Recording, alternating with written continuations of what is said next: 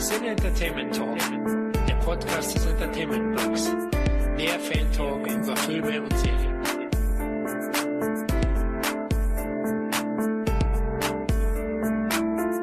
Hallo und herzlich willkommen zu einer weiteren Ausgabe des Cine Entertainment Talk. Ja, heute widmen wir uns nach längerer Zeit mal wieder einem Horrorfilm-Thema. Und welcher Franchise bietet sich aktuell besser an als Sam Raimis Kultreihe Evil Dead, die bei uns besser bekannt ist oder eher berüchtigt unter dem Titel Tanz der Teufel.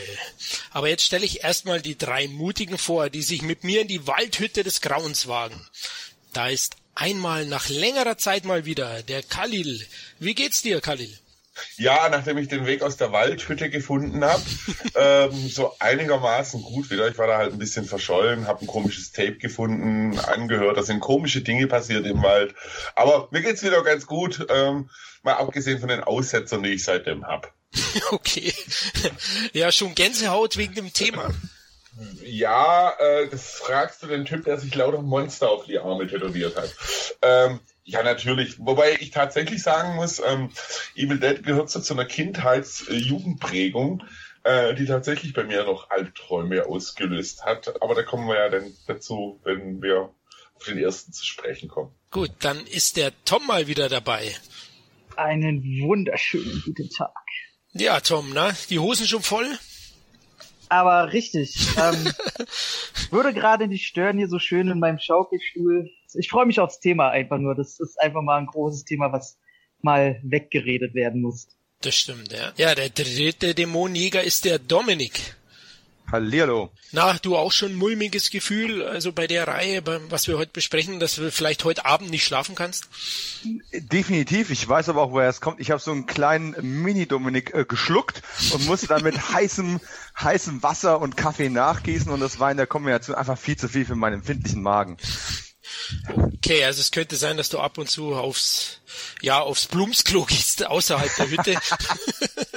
äh, mit, äh, ja gut, da käme mir jetzt wieder ähm, in der Realität einfach äh, in die Quere, dass ich einfach so, ja, ich bin so dieser klassische, ne? Wie sagt, wie sagt man immer so Heimscheißer, ne? Also so im Blumsklo im Wald, ich wäre nicht überlebensfähig. Das Böse kann kommen, aber ich brauche saubere sanitäre Einrichtungen irgendwo da in der Nähe. Ansonsten bin ich da einfach, ich bin aufgeschmissen. Okay, ein Hygienefreak. muss sein. Also, ja. Wäre schwierig wahrscheinlich im Wald, ja. ja gut, der vierte und größte Schisser wahrscheinlich ist meine Ängstlichkeit der Florian. Denn. Das erinnert jetzt an die Gummibärenband, der kennt das noch jemand? Äh, Natürlich. Eure Herzöglichkeit, eure Ängstlichkeit. Ehrlich? Kommt ähm, schon. Ja. Glaube ich, ist zu lange her. Oder ich habe zu dem ah. Zeitpunkt schon Evil Dead geschaut mit sechs oder so. ja, weil Karl es ja vorhin erwähnt hat, ich werde dann auch eine Anekdote erzählen, die ich wahrscheinlich in irgendeinem Podcast leider schon runtergerattert habe und das schon verbraten habe sozusagen. Aber der Alter. Film hat mich am meisten äh, verängstigt und wirklich auch wochenlang Albträume beschert. Der erste Tanz der Teufel. Den hätte ich nicht sehen sollen in dem Alter, wie ich ihn gesehen habe. ja. ja, ist so, definitiv. Also das kann ich jetzt auch sagen, die FSK-Freigaben sind nicht umsonst. Also es ist nicht alles Willkür und, und Quatsch. Es ist schon vernünftig auch äh, solche Altersfreigaben die Tatsache, dass ich Dawn of the Dead Zombie äh, mit, glaube sieben Jahren heimlich mir angeschaut habe, hat bei mir zwei Wochen lange Albträume ausgelöst. Könnte aber auch daran liegen, äh, dass wir in der Nähe von einem Friedhof gewohnt haben. Und witzigerweise, jetzt kommt natürlich der Psychologe in mir wieder hoch, äh, ist es auch bei mir tatsächlich ein wiederkehrender Albtraum, die lebenden Toten. Also ja, FSK-Freigaben machen durchaus manchmal Sinn. Vielleicht war ja. sieben Jahre dann doch ein bisschen früh. ist ja Wahnsinn. Also schon heftig in dem Alter, da hast du recht. Und ja, deswegen wurde im Video, äh, also normalerweise muss ich jetzt, da muss ich auch mal eine Lanze von meinen Eltern brechen. Äh, der Videorekorder, der war auch normalerweise immer weggeschlossen. Also das war so diese, diese Wohnzimmerschranktruhen-Dinger, die kennt ihr, kennen ja manche Leute, die so alte Leute wie ich sind und da war der normal weggeschlossen. An einem Tag war er nicht weggeschlossen und da habe ich mir dann auch sowas zum Teil angeschaut und irgendwann haben es meine Eltern auch ein bisschen laxer äh, vergessen abzuschließen und da ist dann so manch anderes auch gelandet. Ähm, auch eine witzige Geschichte. Äh, ich glaube, es war sogar Dawn of the Dead, den ich dann kaputt gemacht habe auszusehen, als ich die Kassette rausziehen wollte, während der noch lief. Und es waren dann damals 500 Mark, die meine Eltern für diese blöde Kassette zahlen mussten. Autsch. Das waren noch die Zeiten, als Videothekenfilme Also, wenn heute Sammler rumheulen von wegen, ah, 12,99 zahle ich nicht. Ich kaufe nur DVDs unter 9 Euro, 110 Euro, denke ich mal, hey, ich komme noch aus einer Zeit, da hat man für Videokassetten 120 Mark aufwärts bezahlt. Ja, ja. Das ist wohl wahr. Und selbst so ganz simple VHS, die dann in den 90ern rausgekommen sind, wenn du die gekauft hast, die haben ja auch ihre 30, 40 Mark locker gekostet. Und da war ja nichts, da war keine, nichts mit englischer Tonspur. Und heute sind sie am Meckern, wenn der Audiokommentar nicht in fünf Sprachen untertitelt ist. Also ja. ähm, wir sind schon echt verwöhnt inzwischen. Kaufe ich nicht. Das stimmt, ja. Also damals war es eigentlich unerschwinglich, so Videokassetten. Ich weiß noch, wo ich ein Kind war. Er wollte diesen James Bond haben, den aktuellen, damals Octopussy, glaube ich, oder so. Ich glaube 300 Octopussy. Mark. Octopussy, ja, allein wegen dem Titel, ja. ähm. Ich sag nur, äh, Gott schütze die Longplay-Aufnahmefunktion. Habe ich nie gemacht. Hat einfach zu sehr die Bildqualität gedrückt. Welche Bildqualität? Das war ja schon die Kopie der Kopie, die ich immer meistens gezeigt habe. Ah, gut, okay. Ja, das war auch manchmal übel, gell? Da leistet ihr den Film aus und dann war der so schlecht, der war schon so abgenudelt, so ja. die, die älteren Titel. Unglaublich. Also heute, die würden dich verklagen, ne? Also die heutigen Konsumenten. Ja, jetzt müssen ganzen Film draus machen, also sie VHS oder so. Stimmt. Gut, Evil Dead heute. Ja, im Moment ist ja der Teufelstanz aufgrund der überraschenden Rehabilitierung von Teil 1 wieder in aller Munde. Also am 28. März, oder Leute, kommt er, glaube ich, raus von Sony. Mhm. Teil 1. Mhm. Ähm, ja, ich glaube, sollen wir dann, äh, kommen wir danach dazu. Die neue Altersfreigabe, da glaube ich, können wir auch ein bisschen drüber diskutieren, weil ich sehe ja den Erstling als knüppelhart. Ich sehe da wenig Humor, also da können wir auch noch diskutieren drüber gleich dann. Ähm, und ja, der war 30 Jahre auf dem Index, war beschlagnahmt, äh, ist einer der legendärsten Zensurgeschichten in der deutschen Nachkriegsgeschichte. Jetzt trage ich mal ein bisschen dick auf, aber ist nee, nee, so, da da hast du schon recht. Also es, es ja. gibt so, so ein Konglomerat aus fünf, sechs Filmen, die damals dafür gesorgt haben, dass, dass äh, die FSK sich massiv auch mit dem Thema Videothekenfilme beschäftigt hat und auch eine regelrechte Zensurwelle ausgelöst hat.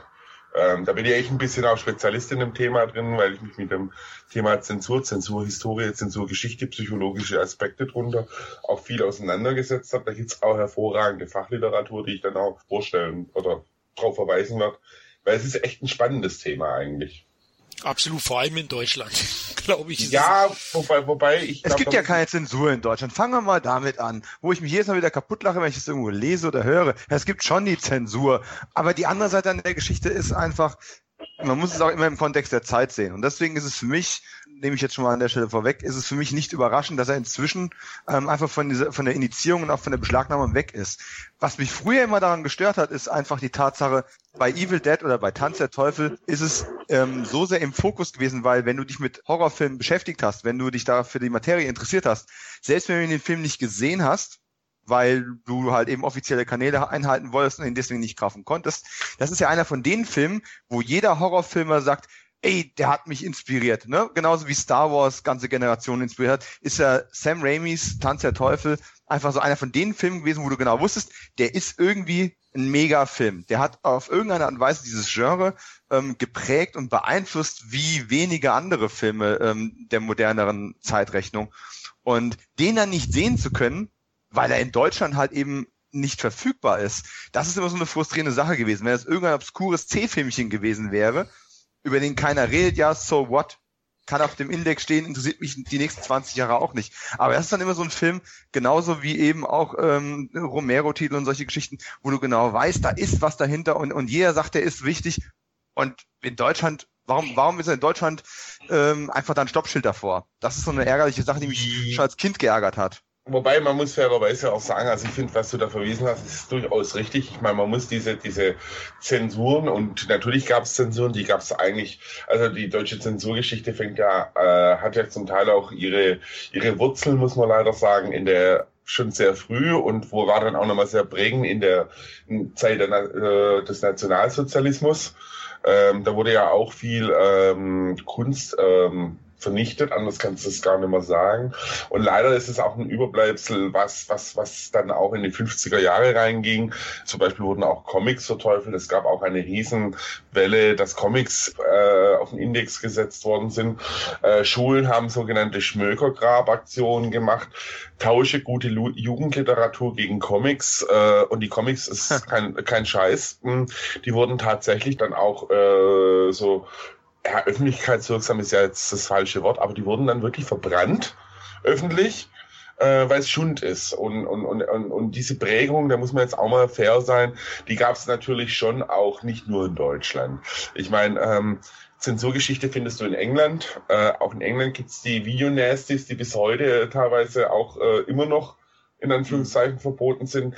Die Amerikaner hatten auch ihre Dinger. Ich meine, mal abgesehen vom Sex jetzt, Comics zum Beispiel, es gab lang den Comic Code, dem man sich unterworfen hat, äh, ab den 50ern und wegen dem auch Gewalt in Comics relativ rausgehalten worden sind. Zensur oder, oder Medien, es ist natürlich eine wahnsinnige äh, Geschichte, ähm, Historie, was auch, wo man in einem zeitlichen Kontext auch betrachten muss. Ja. Und ich glaube, gerade bei den Videothekengeschichten oder den Videofilmen, da kam natürlich noch erschwerend hinzu, dass, dass das Thema Video damals Anfang der 80er natürlich ein ganz großes neues Thema war, ein neues Medium. Und wenn man sich anschaut, was für Mumien da teilweise in der FSK gesessen sind, verwundert es eigentlich nicht, dass, dass da damals einfach auf die Medien so reagiert wurde. Ja. Mich stört einfach nur diese, diese Doppelmoral, die wir da ein Stück weit leben, indem wir behaupten, gerade vor dem Hintergrund äh, der, der Ereignisse im Nationalsozialismus, wo ja zensiert wurde und es ist einfach schrecklich und es ist furchtbar, und dann stellen wir uns hin und sagen, ja, sowas passiert bei uns nicht wieder. Wir zensieren nichts, wir, wir unterdrücken nichts. Ähm, es wird nur ein bisschen reglementiert im Hinblick auf äh, Jugendschutz. Und Jugendschutz ist ja eine wichtige Sache, das möchte ich an der Stelle mal betonen. Ähm, nicht jeder sollte in jedem Alter alles sehen, ne? Florian, das hatten wir ja gerade. Aber ähm, sich hinzustellen zu sagen, nein, Zensur gibt's bei uns nicht. Es gibt bei uns nur Schutz. Ja, in der Sekunde, wo du halt Erwachsenen äh, Dinge verbietest, die ähm, dann wird's halt doch Zensur. Und das, das ist so ein bisschen dieses ähm, Wasser predigen, Wein trinken, das ist, da habe ich so ein bisschen ein Problem mit. Ja, also grundsätzlich ist es natürlich, ja, ja, wobei äh, für mich Zensur ist halt ein sehr starker Oberbegriff. Also es ähm, finde ich. Und natürlich kommt noch hinzu, das muss man leider auch sagen, dass, dass äh, das Medium Film an sich natürlich, ähm, also Zensurgeschichte findest du ja überall irgendwo. Ja. Ähm, also wenn du auch in die Literatur jetzt gehst, ein Roman von Nabokov, Lolita war lange Zeit äh, eine Banngeschichte und ähm, ähm, Brad Easton Ellis, American Psycho, stand zum Beispiel auch sehr, sehr lange auf dem Index. Ein Roman, der wirklich von der Literatur gefeiert wurde und bei uns nur unter der Ladentheke zu bekommen war. Ich werde mich dran, ich werde es nicht vergessen, wie es war, als ich mir das Buch nachgekauft habe. Das war auch schon 20, 25 Jahre her und ich da echt in, in, in, der Buchhandlung angeschaut worden bin, als ob ich mir irgendwas äh, ganz Bitteres kaufen würde. Mhm. Und ähm, perverser. ja, ja. Und, und, und natürlich muss man natürlich auch sagen, man darf auch nie vergessen, wie, wie, wie das Thema äh, ähm, Jugendschutz wurde halt auch lax behandelt lang. Also äh, gerade im Kino wurden gern mal Augen zugedrückt, was die Altersfreigaben betraf. Ich erinnere mich zum Beispiel auch echt daran, dass diese äh, viele von diesen Sachen, die dann auch beschlagnahmt wurden, wir haben in der Nähe von einem Kino gewohnt, coole Kombination, rechts Kino, links Friedhof. Hm. Und da liefen so Sachen wie das Haus an der Friedhofsmauer und ähm, Zombie, der wie, hieß ja in Deutschland Zombie und ich, ich glaube auch Tanz der Teufel lief da. Und natürlich als kleiner Steppke läufst du dann an diesen äh, Plakataushängen vorbei, die ja eigentlich alle re relativ harmlos in Anführungszeichen waren, aber es hat natürlich schon so einen Reiz gehabt. Aber gerade, ich meine, man darf auch nicht vergessen, äh, was auch noch hinzukam, so Anfang der 80er war natürlich auch so eine Boulevardwelle, wo dann auch der Staat ein bisschen blinden Aktionismus gezeigt hat. Also es gab ganz viele äh, Yellow Press Medien, die natürlich so das Thema Bio aufgriffen haben, dann wurden da Kausalzusammenhänge gezogen zwischen irgendwelchen Gewaltverbrechen, teilweise auch Sachen, die heute geistert ja das Wort Fake News gern durch die Gegend, wo tatsächlich nicht unbedingt nachweisbar war, dass es da einen Kausalzusammenhang in irgendeiner Form gäbe. Und da hat leider unser deutscher Gesetzgeber dann auch teilweise mit einem sehr blinden Aktionismus reagiert. Viele wissen ja nicht, äh, also ein Antrag auf Indizierung ist ja nicht so, dass der Staat von sich aus tätig wird Es ist ja tatsächlich ganz oft so, dass da irgendwelche äh, selbsternannten Jugendschützer es in irgendeiner Form eingereicht haben, also gerade auch wenn es um Indizierung oder Beschlagnahmung ging. Und es halt dann in eine, in eine, also bei Indizierung ist es ja nur von dem Gremium geprüft worden. Und natürlich äh, war da auch teilweise echt ein ultra blinder Aktionismus. Man hat, man ist in Ki Staatsanwälte sind in die Kinos und haben wirklich Filme aus dem Projektor raus beschlagnahmt äh, ist hier in München zum Beispiel passiert mit dem Werkstattkino, was so ein Programmkino eben ist, die auch viel solche Filme, äh, Filme gezeigt haben. Also es ist eigentlich ein wahnsinnig spannendes und komplexes Thema, wo man aber aufpassen muss, finde ich, nicht nur schwarz-weiß in Schwarz-Weiß-Schematas zu denken. Also, ich, also es gibt meines Erachtens auch Filme, die über einen bestimmten Punkt hinausgehen, wo man wirklich reden muss, das reden wir hier noch von Kunst, darf Unterhaltung, alles und es ist halt ein sehr spannendes Thema eigentlich. Aber es ist auch kein Thema, was jetzt in fixen Punkten ist, in dem du sagst, so A geht, B geht aber wiederum nicht, sondern es ist eine fließende Grenze. Und da ist ja auch Tanz der Teufel jetzt ein wunderbares Beispiel, ähm, der jetzt dank dem Engagement diverser Filmfirmen vom Index runtergeflogen ist. Also mhm. heute lockst ja mit Tanz der Teufel wahrscheinlich auch ja, wobei die Stimmung ist immer noch ziemlich fies, aber die meisten Jugendlichen wird so mit dem Ding immer vorlocken. Da ist, da ist so manches YouTube-Video grausamer. okay, Korrekt, ja. kurz zu dem Thema noch Zensur wollte ich auch nochmal sagen. Mir kam es so vor, oder wahrscheinlich war es so, dass die FSK und auch die Behörden ja mit diesem neuen medialen Umfeld um Videotheken auch überfordert waren, weil anfangs Komplett komplett. Genau, weil anfangs waren das ja auch Grauzone. Ich glaube, Kalli, wir hatten es im Vorgespräch kurz gehabt. Du hast ja da viel Erfahrung. Anfänglich, glaube ich, konnte jeder in die 18er oder es gab keinen 18er Bereich in der Videothek. Da war das alles noch recht offen. So habe ich auch in Erinnerung. So 82 oder oder also wirklich. Also recht offen. Es gab schon getrennte Räume für bestimmte Inhalte. Ich meine, Porno, ja, Pornografie gut, war ja genau. schon immer ein Thema. Äh, aber es war tatsächlich so, also es war ein zwielichtes Umfeld eigentlich, so, so Videotheken ein bisschen. Da gibt's auch eine Doku, die das zweite gedreht hat, die wirklich in der Richtung legendär ist, die dann übrigens auch nochmal so einen Schub ausgelöst hat. Mama, Papa, Zombie. äh, nicht mal so scheiße ist die Doku eigentlich, weil auch wenn der Typ aus der Video, also der Videothekar-Vorsitzende vom Videothekarenverband ausschaut, irgendwie wie eine Mischung aus äh, illegalem Alkoholhändler und äh, Autoverkäufer, also nicht gerade sehr vertrauenserweckend und natürlich, da werden dann Kids interviewt, ja, den habe ich natürlich gesehen, war voll geil, hey. und ist natürlich dann auch schwierig, weil da sitzen halt Eltern, die mit dem Medium erstmal gar nicht sich auskennen und denken halt, um Gottes Willen, was treiben unsere Kinder, äh, wenn wir nicht hinschauen? Und ähm, da wurden dann natürlich diese Regelungen verschärft, auch was Verleihgeschichten betraf und so weiter. Ich denke, das muss man einfach sagen, mit jedem neuen Medium hast du natürlich das Problem, dass es eine Generation gibt, die das Medium nicht versteht. Das haben ja zum Beispiel jetzt die jetzt die, die Videothekenwelle nicht mitbekommen haben, haben es dann nochmal in der Videospiele, Computerspielwelle mitbekommen. Also wenn man sich da teilweise Begründungen durchliest und man darf auch nicht vergessen, Deutschland hat natürlich auch einen ganz speziellen Punkt bei bestimmten Themen, wie wenn es um Gewalt geht, um, um, um Krieg oder ähnliches, äh, dass das jetzt bei uns halt äh, schon ein bisschen verpönt war. Ja, also, geschichtsbedingt auch, ja klar. Ich könnte ja jetzt euch fragen, wer von euch hatte denn zum Beispiel Soldaten als Spielzeug? Mm, nein. Ähm, nee. Ich schon, doch. Also, ja, ich erinnere mich an die Jahrmärkte, wo du für drei Mark so eine Tüte kaufen konntest mit 30 Soldaten drin. Und da konnte ich mir sicher sein, wenn meine Eltern drüber gestolpert sind, dann, dann waren die weg. Dann waren die weg. Also äh, da hat man eben schon auch eine Prägung in der Richtung gehabt. Genau. Ja, generell, ich hatte, ich hatte als, als Kind irgendwie so ein paar ähm, äh, He-Man-Figuren. Nicht viele, aber ich hatte so zwei, drei hatte ich irgendwie mal ähm, bekommen.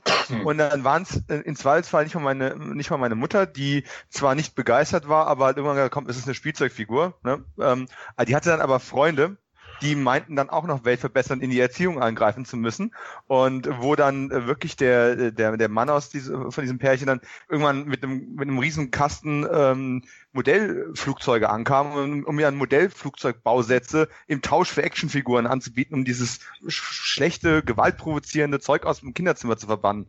Äh, ich hab, ich hab ihn, aber ich habe ihn mit seinen Modellflugzeugen mhm. wieder heimgeschickt, ne? Also, aber es sind so Sachen, wo ich denke, What the fuck?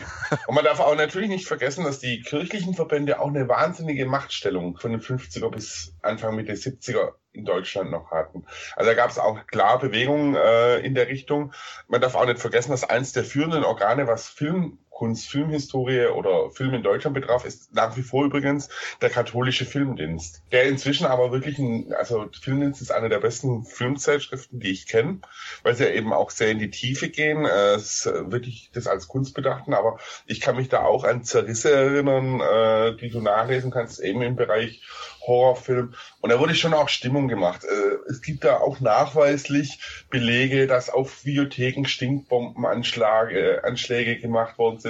Hm. Proteste vor Videotheken. Es wurden auch vor Kinos äh, teilweise Proteste wegen Aufführungen gemacht. Ein wunderschönes Beispiel war zum Beispiel die Rote Flut äh, bei dem wirklich, gut, es ist, ein, es ist ein reaktionärer Scheißfilm, brauchen wir gar nicht drüber reden, aber es wurden da damals wirklich von den Kinos, jetzt nicht nur von der Kirche, auch von Friedensorganisationen und so weiter, halt auch Proteste gemacht. Ich meine, man darf auch nicht vergessen, das Thema Zensur, man merkt, es liegt mir echt sehr am Herzen, dass natürlich in der Forschung also lange Zeit äh, auch unschlüssig war, welche Wirkung hat eigentlich der Konsum von Gewaltmedien?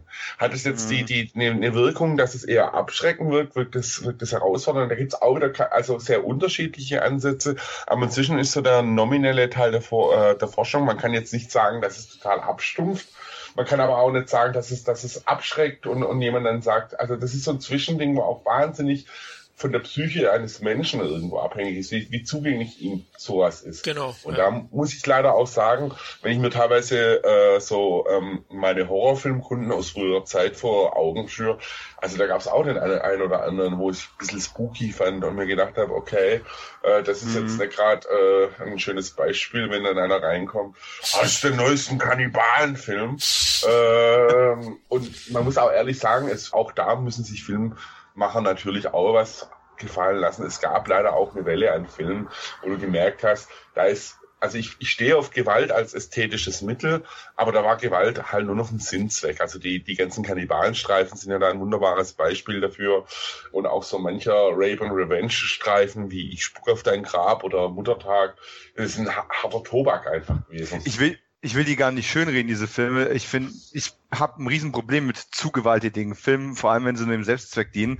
Aber die andere Seite ist natürlich, wie jedes andere Medium, hat natürlich auch das Film- oder Videothekenmedium auch seine Grenzen ausgetestet. Und Filmemacher gehen so lange so weit, bis sie über die Grenze gehen, dann gehen sie noch ein Stück weiter, bis ihnen eine Einheit gebietet. Und das ist wie mit dem Heranwachsen des Menschen per se auch. Ähm, ist es halt hier auch, genauso wie Social Medias, das fing harmlos an, dann wurde es in allen möglichen äh, Arten und Abarten auch schon pervertiert und ähm, heutzutage versucht man ein bisschen erwachsener damit umzugehen. Das ist einfach, es ist ein fließender Prozess in jedem, in jeder Hinsicht. Genauso wie eben auch der, der Blickwinkel auf Zensur von einem Film wie Tanz der Teufel, um den mal wieder zu erwähnen, einfach auch der Gesellschaft geschuldet und dem zeitlichen Kontext. Und äh, was eben in den 80er Jahren tatsächlich ein rotes Tuch sein musste eigentlich, so sehr ich auch gegen die Zensur bin, sieht halt in einem heutigen Umfeld ganz anders da aus. Und ob das jetzt eine gute oder eine schlechte Sache ist, darüber kann man trefflich diskutieren, denn es darf ja natürlich auch zu denken geben, dass man heutzutage ähm, nur von ex wesentlich extremerer Gewalt, als wir sie von früher kennen, kennen, äh, noch geschockt werden kann. Also ich ähm, und zwar nicht nur wie abgestumpft, sondern auch die, die, die neuen Kids, die sich jetzt Horrorfilme reinziehen, ne?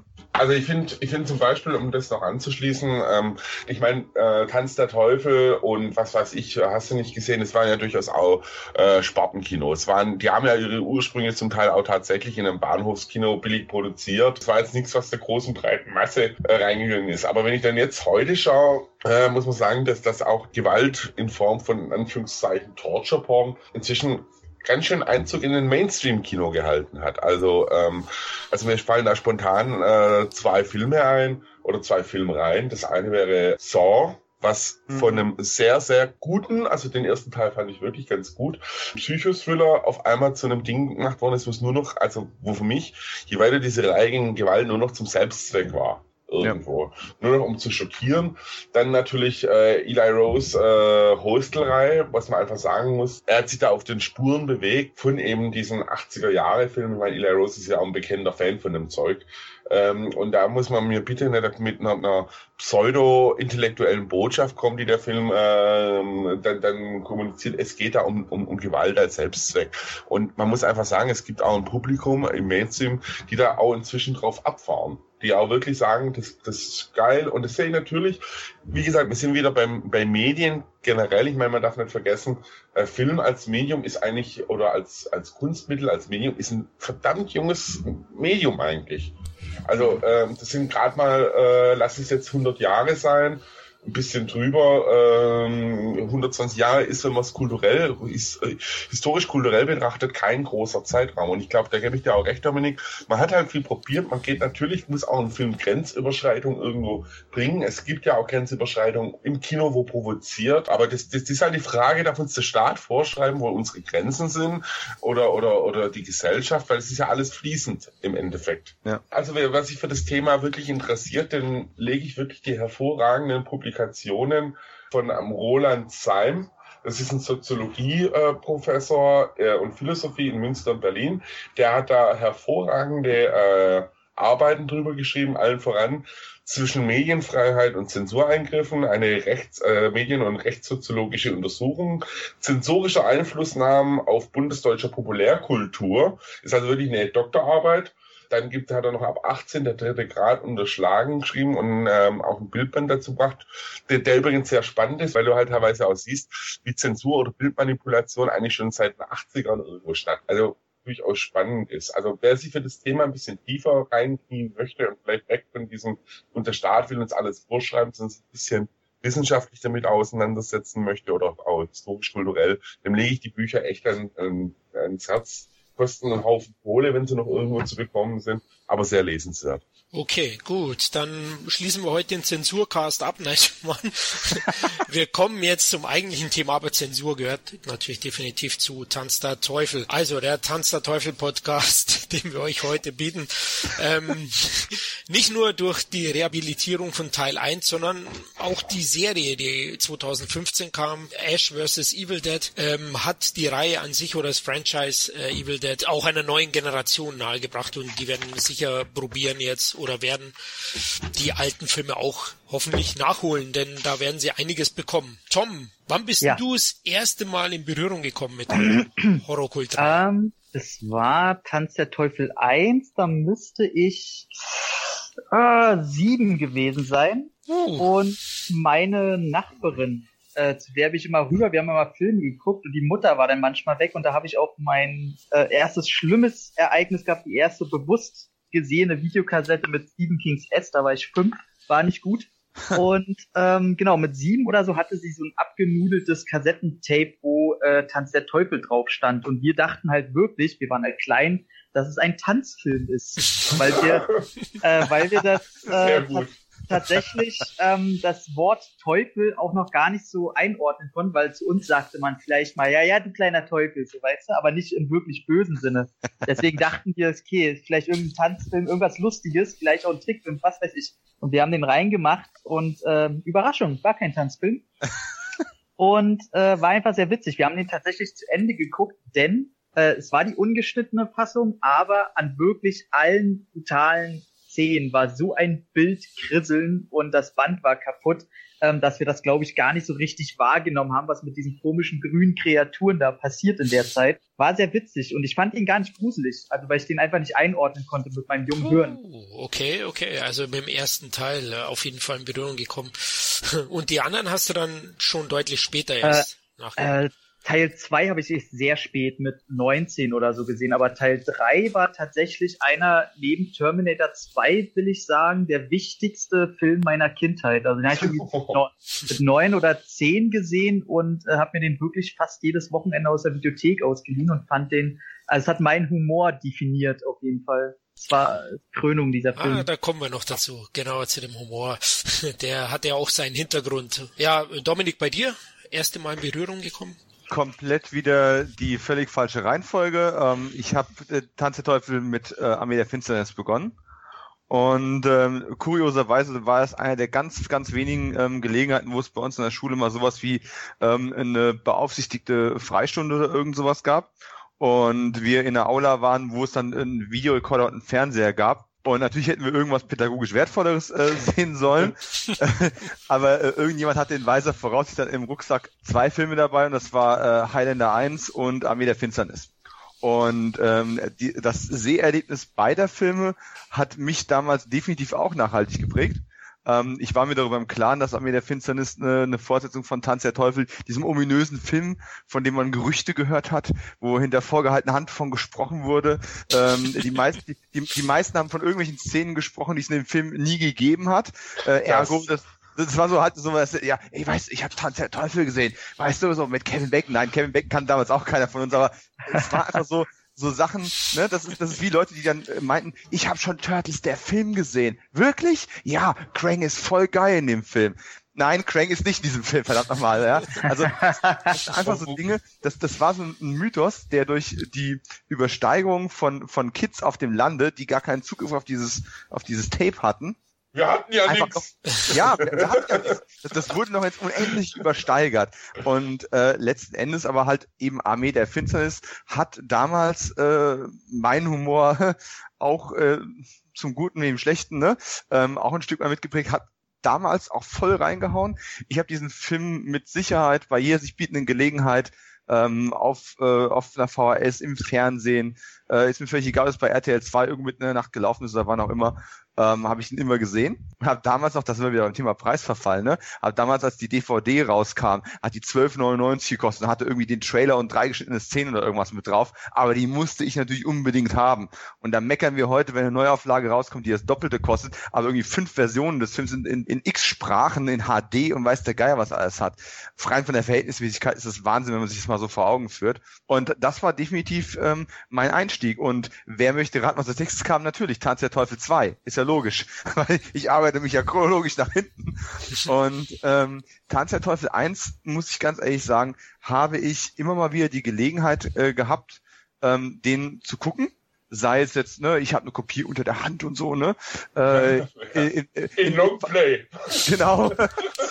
und, und bis in, in, in, in, noch in Schulzeiten hatte ein Klassenkamerad hatte dann die VHS von, was ich seinem älteren Bruder eine, eine Kopie in Longplay und, und ich habe gedacht, nein, nein, ich habe irgendwie so ein bisschen, so ein bisschen Kultur habe ich ja, nein, kein Longplay und kein äh, illegales Videoband und ich habe mir das dann tatsächlich verkniffen, auch wenn es mir extrem schwer gefallen ist. Und dann waren die Zeiten von Filmbörsen, wo man sich theoretisch auf der Filmbörse äh, mal hätte dumm stellen können. Von dem Wort Bootleg habe ich noch nie was gehört und da ist Tanz der Teufel, ich nehme den mal mit.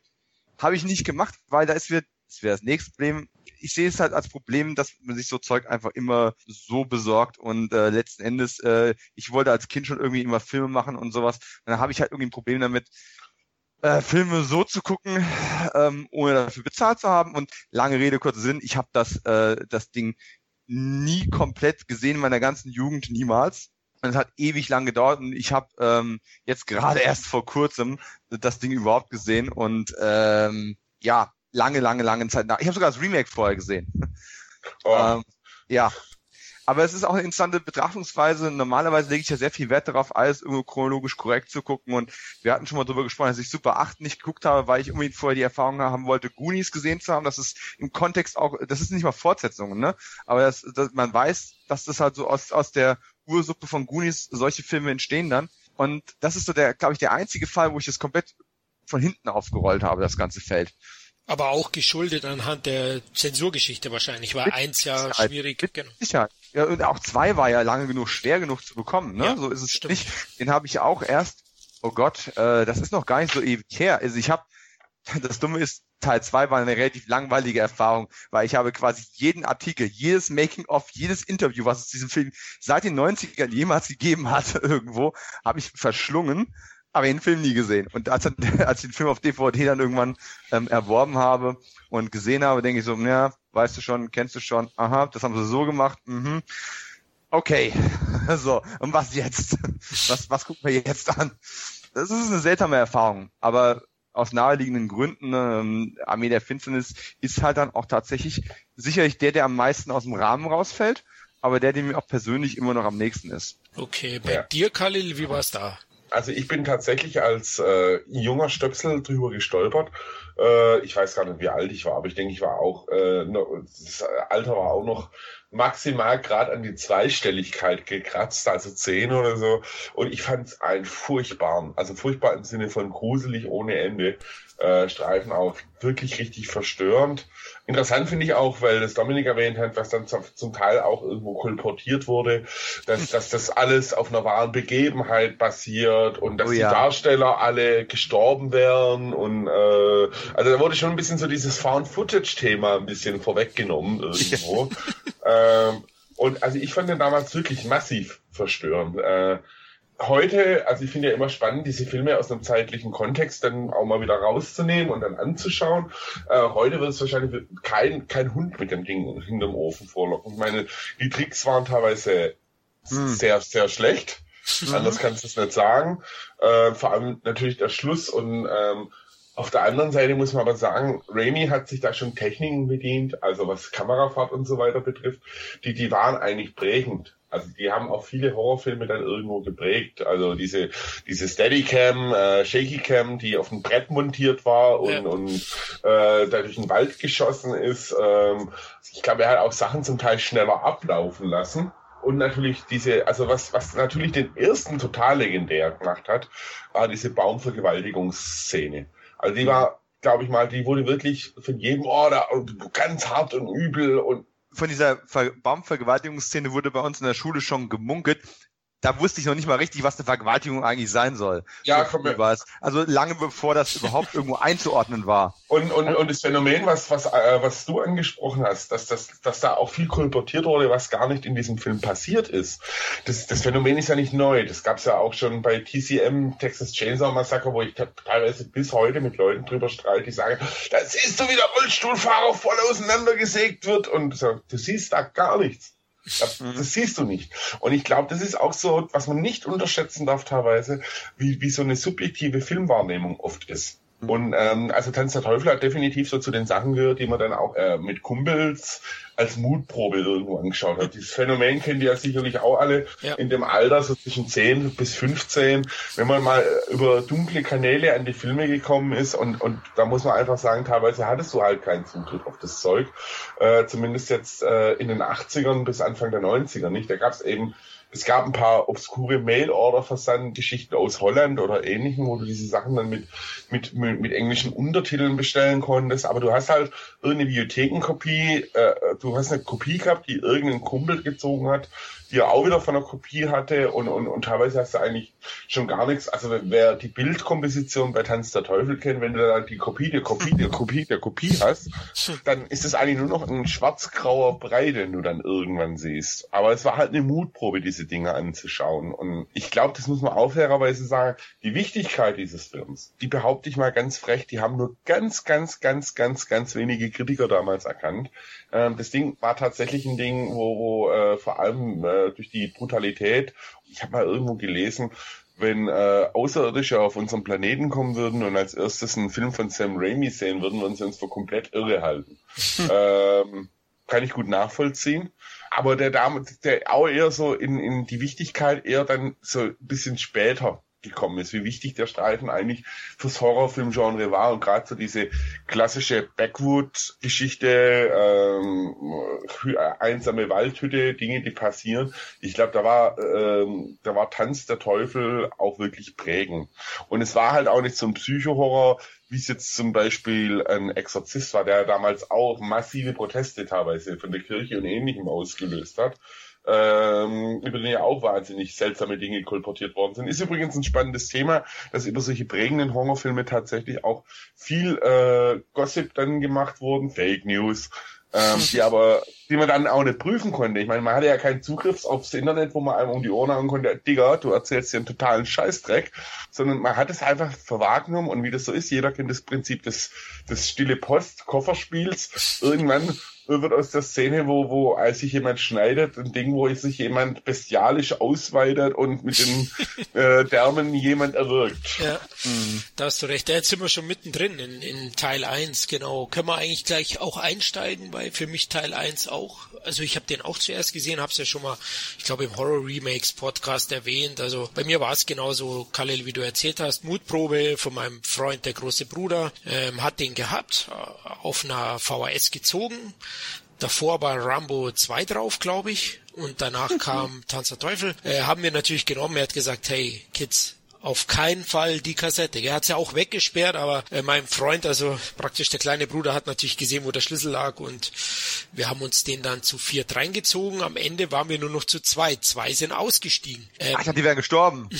Nein, ja, das wäre jetzt wieder stille Post. wieder. aber nee, nach der Szene, wo, glaube ich, der Bleistift in dem Handgelenk, das ist ja eine sehr, sehr auch verstörende Szene. Und ich wollte auch nochmal sagen, weil Kalle sagt wegen der Gewalt. Ich finde den Film heute noch krass. Ich habe ihn mir vor fünf Jahren angeschaut. Ist schon wieder eine Zeit her aber gar nicht, weil die Effekte nicht funktionieren, weil den Horror machen bei mir, machen die Effekte für mich gar nicht aus in dem Film, sondern die Atmosphäre, vor allem im ersten Drittel, im mittleren Drittel, diese Stimmverzerrungen, diese Dämonisierung der einzelnen Figuren, äh, mhm. du weißt nicht, ist er jetzt gerade drin, deine beste Freundin sagt, bitte töte mich nicht, töte mich nicht, ja, das sind so alles so Geschichten so mit Schock. Jumpscares dann natürlich auch. Wir kriegen dich, wir kriegen dich. Richtig. Bis heute für mich äh, prägend und auch heute, also was würde ich machen, wenn meine Frau nicht neben mir liegen würde? Allein könnte ich nicht einschlafen, bis heute nicht. Nein, übertrieben, aber das macht's mich aus und das hat uns beide, die es ausgehalten haben, auch dann wirklich lange beschäftigt. Also dieser Psycho-Horror, den der Film hat auch sagen, was ich auch sehr spannend finde, ist auch, äh, äh, dass natürlich Raimi auch ein paar Sachen aus, aus, aus der Literatur, Popkultur aufgegriffen hat. Speziell ne Necronomicon hat ja seinen Ursprung eigentlich bei den Lovecraftschen im Lovecraftschen Universum. Und auch da wurde dann wieder der Brückenschlag gemacht. Das Necronomicon ist ein Buch, das es ja wirklich gab. Der gute alte wahnsinnige Araber Abdul Al-Afred, der das äh, geschrieben haben soll. Okay. Und, und ja, also das Necronomicon, das ist anzufinden im Lovecraft-Universum. Und äh, witzig halt, dass das Raimi aufgegriffen hat. Und dann hat man auch wieder junger Stöpsel, stolpert man dann auch über Bücher, die dann ein Künstler namens Herr Giger geschrieben hat, die ja auch Necronomicon witzigerweise hießen. Mhm. Äh, äh, und denkt ja. sich, oh, uh, uh, und das, das macht dann auch alles so diesen Bezug zur Realität ein bisschen. Genau, den Mythos und, ähm, auch, ja. Den, ja, ja. ja. Und das findet, findet man ja öfters. Und äh, man muss auch sagen, ähm, wo ich meinen Hut davor ziehe, ist eigentlich, dass Raimi das Ding halt wirklich ähm, aus dem Nichts gestampft hat, mehr oder weniger, weil auch in Amerika war es jetzt nicht so einfach, einen Genrefilm zu drehen. Und da wirklich mit wenig Geld, mit einem wirklich verstörenden, für die Zeit extrem harten Horrorfilm gemacht hat, der aber tatsächlich, äh, wo ich sage, was den Film bis heute ausmacht, für mich ist nicht die Brutalität, sondern wie du schon gesagt hast, äh, Florian, diese diese wahnsinnige äh, Atmosphäre, dieses äh, wer ist der Nächste, die, äh, dass jeder dieser Dämonen auch sehr unterschiedlich auftritt. Unvergesslich ist die Szene auch, äh, wo äh, die Dame ähm, die Karten voraussagt. Oh, also bis heute ganz eine schlimm, ja. Und natürlich, wo die im Keller eingesperrt ist und immer so die Augen dann rausschauen.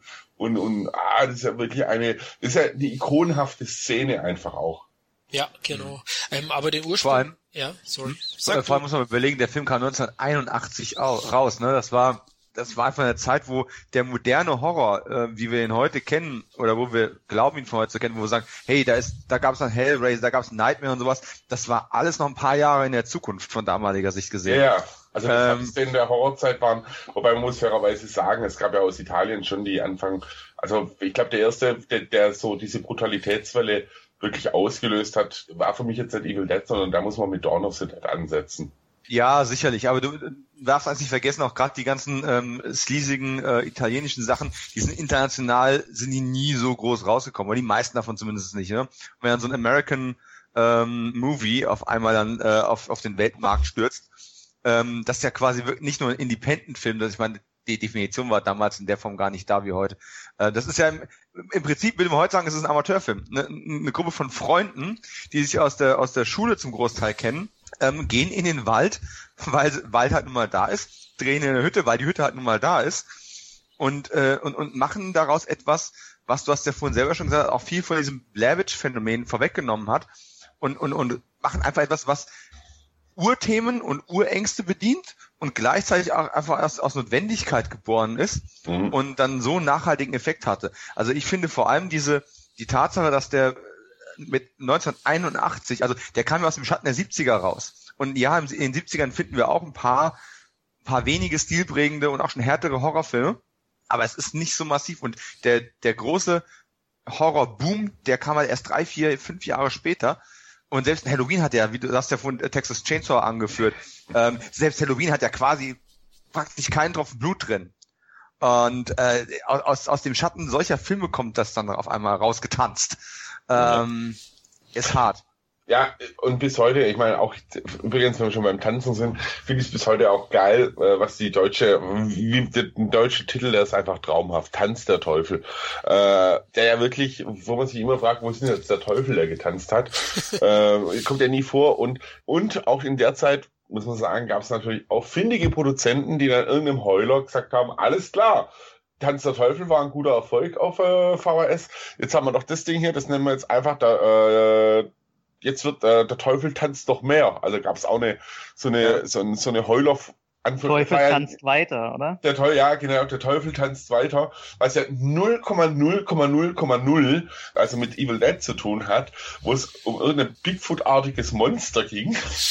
aber es einfach ein totaler Heuler war, was ja dann auch immer so in findigen Produzentenkreisen ein beliebtes Ding war. Hey, der Film lief nicht, lassen wir uns einfach mal einen anderen Titel bringen. Ja, ja, denk mal an den, an den Verleihtitel von Evil Dead 2, ne? Wie war es? Jetzt wird noch mehr getanzt. Also ist schon, hey, was ist das jetzt? Footloose? Ähm, oder die Dancing 3?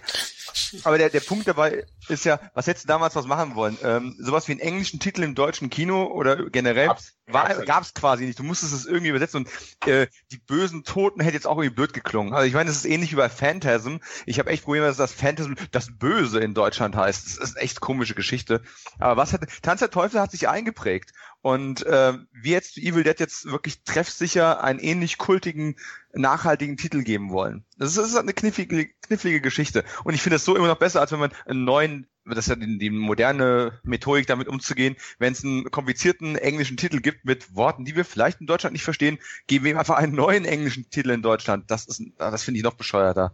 Ja, Witzigerweise finde ich noch, äh, also das ist jetzt so ein bisschen meine persönliche Ansicht, wobei ich tatsächlich ähm, äh, ehrlich gesagt nur davon eine mitgefilmten äh, Version kenne. Äh, hat ja Raimi davor äh, noch diesen äh, äh, Within the Woods gedreht, wo Campbell ja auch schon äh, eine Rolle hatte. Und ich betrachte Evil Dead ein bisschen auch tatsächlich als Remake von äh, Within the Woods. Wobei ich fairerweise sagen muss, ich habe den nie wirklich gesehen, nur eben als stumme, abgefilmte Kopie.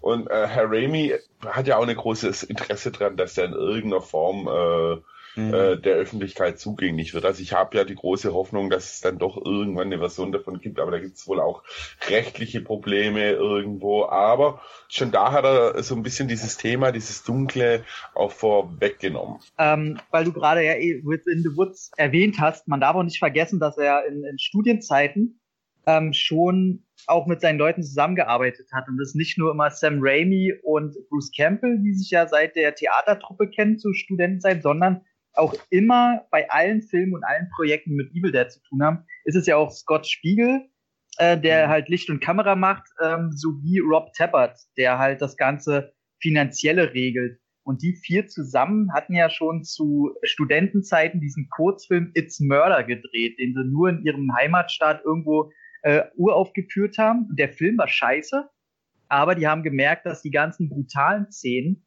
eben Anklang gefunden haben. Und daraufhin haben sie diesen Within the Woods gemacht, der halt ein mega Erfolg war, also im Sinne seiner Möglichkeiten.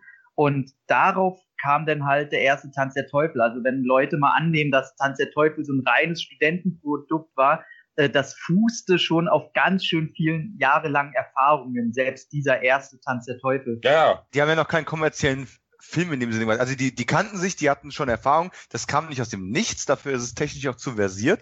Aber es ist jetzt nicht so, dass die wirklich, dass du da eine Truppe von Vollprofis, die vernünftig finanziert sind, einen Studiofilm irgendwo drehen. Nee, nee, das, das, das, genau. und das, das konnte ihnen aber auch zugute. Weil sonst hättest du diese Atmosphäre so nie hinbekommen. Absolut, ja. Die ja, mussten ja auch extra dafür ähm, eine Filmfirma gründen. Also Sam Raimi sagt ja auch, dass die für Tanz der Teufel mussten sie aufhören, Jungs zu sein und zu Männern reifen da muss man sagen, da war er cleverer wie ein Romero, äh, der die Rechte oh ja. von Night of the Living Dead von Apple und ein Ei abgegeben hat, was das eigentlich äh, einer der wichtigsten Horrorfilme der Nachkriegszeit wurde und äh, der inzwischen sogar Public Domain offiziell ist. Und ich will nicht ja. wissen, ob sich Romero denkt, shit, Shit, shit, shit. Jeden äh, Tag, ja, garantiert. Äh, und, und, und es gab ja viele. Und da muss man sagen, auch da habe ich einen großen Hut, dass er da, dass Raimi da wirklich äh, das Ding aus dem eigenen auch wenn da Vorfeld tatsächlich jahrelange Erfahrung drin war oder so, diese Finanzierung von so einem Film ist ja trotz allem, auch wenn der Film jetzt billig aussieht, reden wir jetzt nicht von ein paar tausend Dollar, die da drin stecken. Das ist schon eine gute fünfstellige, sechsstellige Summe, die in dem Ding drin steckt. Man unterschätzt es immer wahnsinnig, was eine Filmproduktion kostet. Aber wem sagst du das? Ja, und ich meine, das hast ja zum Beispiel an jetzt auch nochmal den Querverweis Night of the Living Dead gesehen, der über Jahre gedreht wurde. Immer wenn, wenn, wenn Romero immer ein bisschen Kohle hatte und dann zum Teil halt irgendwelche Leute ins Boot geholt hat und eben deswegen auch die Rechte von Apple und Ei abgetreten hat. Muss schon sagen, für einen, für einen Erstlingsfilm, ich betrachte es äh, trotz der Erfahrung, weil ich, ich tue mich sehr schwer, äh, Within the Woods als Erstlingswerk zu sehen, weil eben so Sachen, die in der Uni entstehen, die sind oftmals, also jeder, der schon mal einen Uni-Abschlussfilm gesehen hat, der weiß, da wird viel rumexperimentiert und das ja. hat noch lange nichts zu sagen. Also teilweise kenne ich Uni-Abschlussfilme, bei denen saß ich drin, habe mir gedacht, what? Ähm, und, und später, wenn es sich, was der Regisseur gemacht hat, passt es überhaupt gar nicht mehr zusammen. Aber für ein Erstlingswerk ist Evil Dead definitiv einen Faustschlag in die Fresse und sowas von prägend, dass ich sagen muss, es, gehört, wenn ich so die wichtigsten 25 Horrorfilme aufzählen müsste, gehört Evil Dead auf alle Fälle unter die ersten 10. Das würde mhm. ich auch sagen. Ich würde ihn sogar als für mich prägendsten 80er Jahre Horrorfilm. Ja, es gab da vielleicht noch Nightmare. Hellraiser mhm. war ich nie der ganz große Fan, deswegen ist, glaube ich, Tanz der Teufel da schon der prägendste 80er Horrorfilm. Ähm, weil du gesagt hast, Budget, ich habe mal so nachgegoogelt, ich weiß nicht, ob es wahr ist, aber angeblich hätte er doch 300.000 Dollar gekostet. Also ich glaube, nee. selbst für die damalige Zeit ist das nicht hoch. 300.000 Dollar ist eigentlich ein, ein, ein Treppenwitz, wenn du dir überlegst, was davon alles bezahlt werden muss und das auch zum Beispiel, weißt du, ich, ich, ich glaube, man darf nicht vergessen, allein schon das Equipment damals, Verleih von diesem Equipment und ähnlichem, Schnittraum und so weiter, das hat ja richtig Asche gekostet. Wir reden ja nicht davon, dass du heute mit irgendeinem äh, Final Cut dich an deinem PC hocken kannst und, und, und selber rumschneiden kannst. Ja. Du musstest dich da ja irgendwo einmieten und da geht richtig Geld drauf einfach. Mhm. Warte mal, wir reden jetzt vom, vom Budget vom Tanz der Teufel? Eins, ja. ja. Mhm. Nee, also er wollte wohl an die ähm, 175.000 oder so bekommen und hat es aber im Grunde zum Schluss, äh, hat er 85.000 hat er Budget gehabt. Okay, zum Realisieren. Das sind also, gut, das, das, das, gut, das wäre aber, wenn die Inflation wieder reinrechnest, kann, kommst du dann irgendwo bei den 300 raus. Ach so, ja, ja, klar. Also, also das, das, das, das, würde, schon, das würde schon passen, wenn man die an Anfang und Ende vom Spektrum setzt. Ja, also es wird, also ich habe jetzt auch gerade nochmal nachgeschaut, tatsächlich äh, waren es wohl 90.000, die er zusammenbekommen hat irgendwie. Ähm, witzigerweise 2,4 Millionen eingespielt, was für ein Genrefilm eigentlich ein ziemlicher Hammer ist. Also da muss man glaube ich auch sagen, selbst die Veröffentlichung war ein Thriller, oder Tom? Also der Film wurde ja nicht gleich von den Verleihern gekauft. Ähm, naja, also es war schon so, die ganze Finanzierung war ja ein bisschen schwierig. Also er, er hat ja selber das Geld nicht gehabt und ist halt von Finanzier zu Finanzier.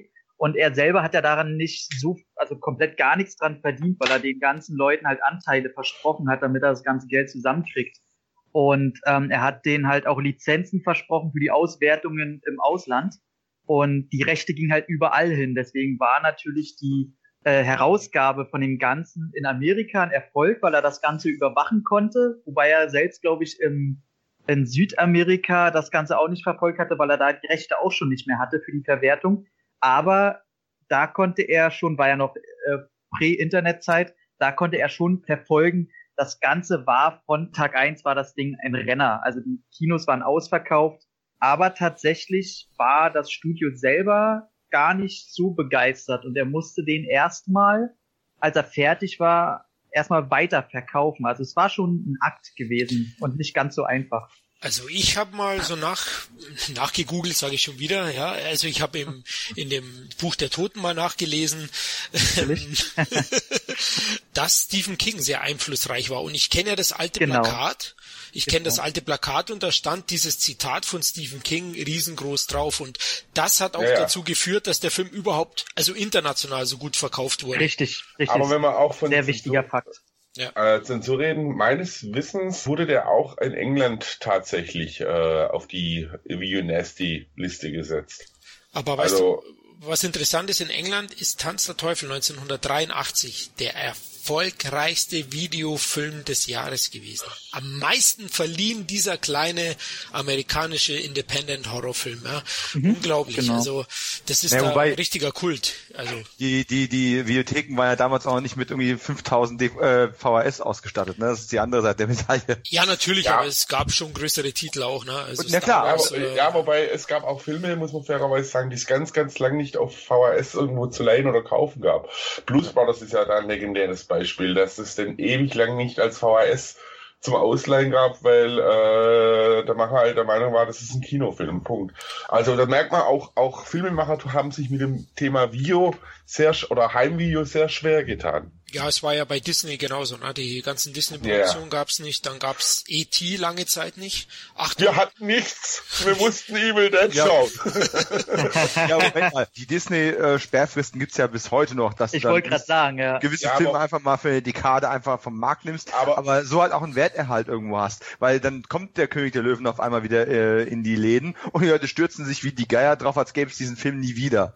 aber man muss ja fairerweise sagen, man muss da auch einen Unterschied machen zwischen der, der Disney World, so wird es unter Fachsammlerkreisen äh, genannt. Und das finde ich auch kein schlechtes Konzept, muss ich ganz offen sagen, dass man eine Gewertigkeit von den Filmen, äh, also Disney wollte halt nie, dass man äh, Filme auf dem Ramstisch von ihnen findet. Und ich meine, es gibt genug Beispiele, wo wirklich gute Produktionen irgendwann für 2,50 Euro äh, auf dem Ramstisch landen. Warum, warum Aber, werden dann Pixar-Filme verramscht? Also die Pixar-Filme, die sehe kriege ich für 5 Euro hinterhergeschmissen. Das ist mir aufgefallen. Ja, aber ich, glaub, aber ich glaube, da, da sieht halt Disney das ein bisschen bisschen anders mit diesen, also mit ihren klassischen Zeichentrickfilmen, so, weil okay. es, weil es eben auch funktioniert irgendwo, diese Wall.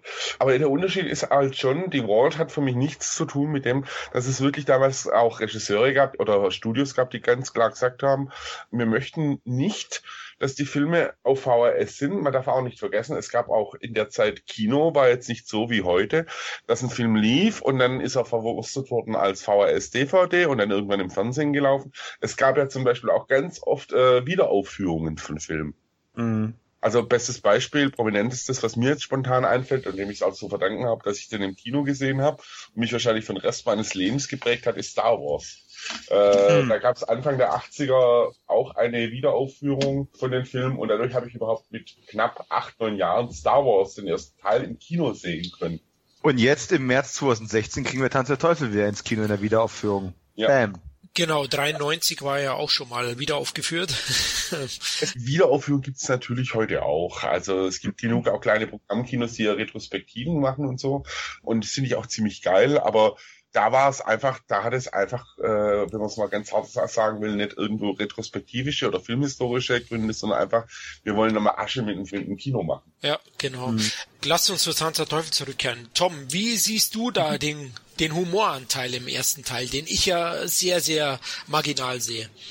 Ja, ich glaube, das ist auch wieder ähm, der Produktionsgeschichte geschuldet. Also ich muss da mal ein bisschen zurückkommen, weil die Produktion war ja mehr als stressig. Also, ja. ähm, die wollten ja eigentlich ähm, irgendwo im Süden in der Hütte drehen, weil es im Norden in der Hütte, die sie eigentlich vorgesehen hatten, ähm, dachten sie, okay, das wird zu kalt, also gehen wir in den Süden. Und das Lustige und Ambivalente war, dass die im Süden irgendwie den kältesten Winter hatten und im Norden äh, auf einmal den wärmsten Winter.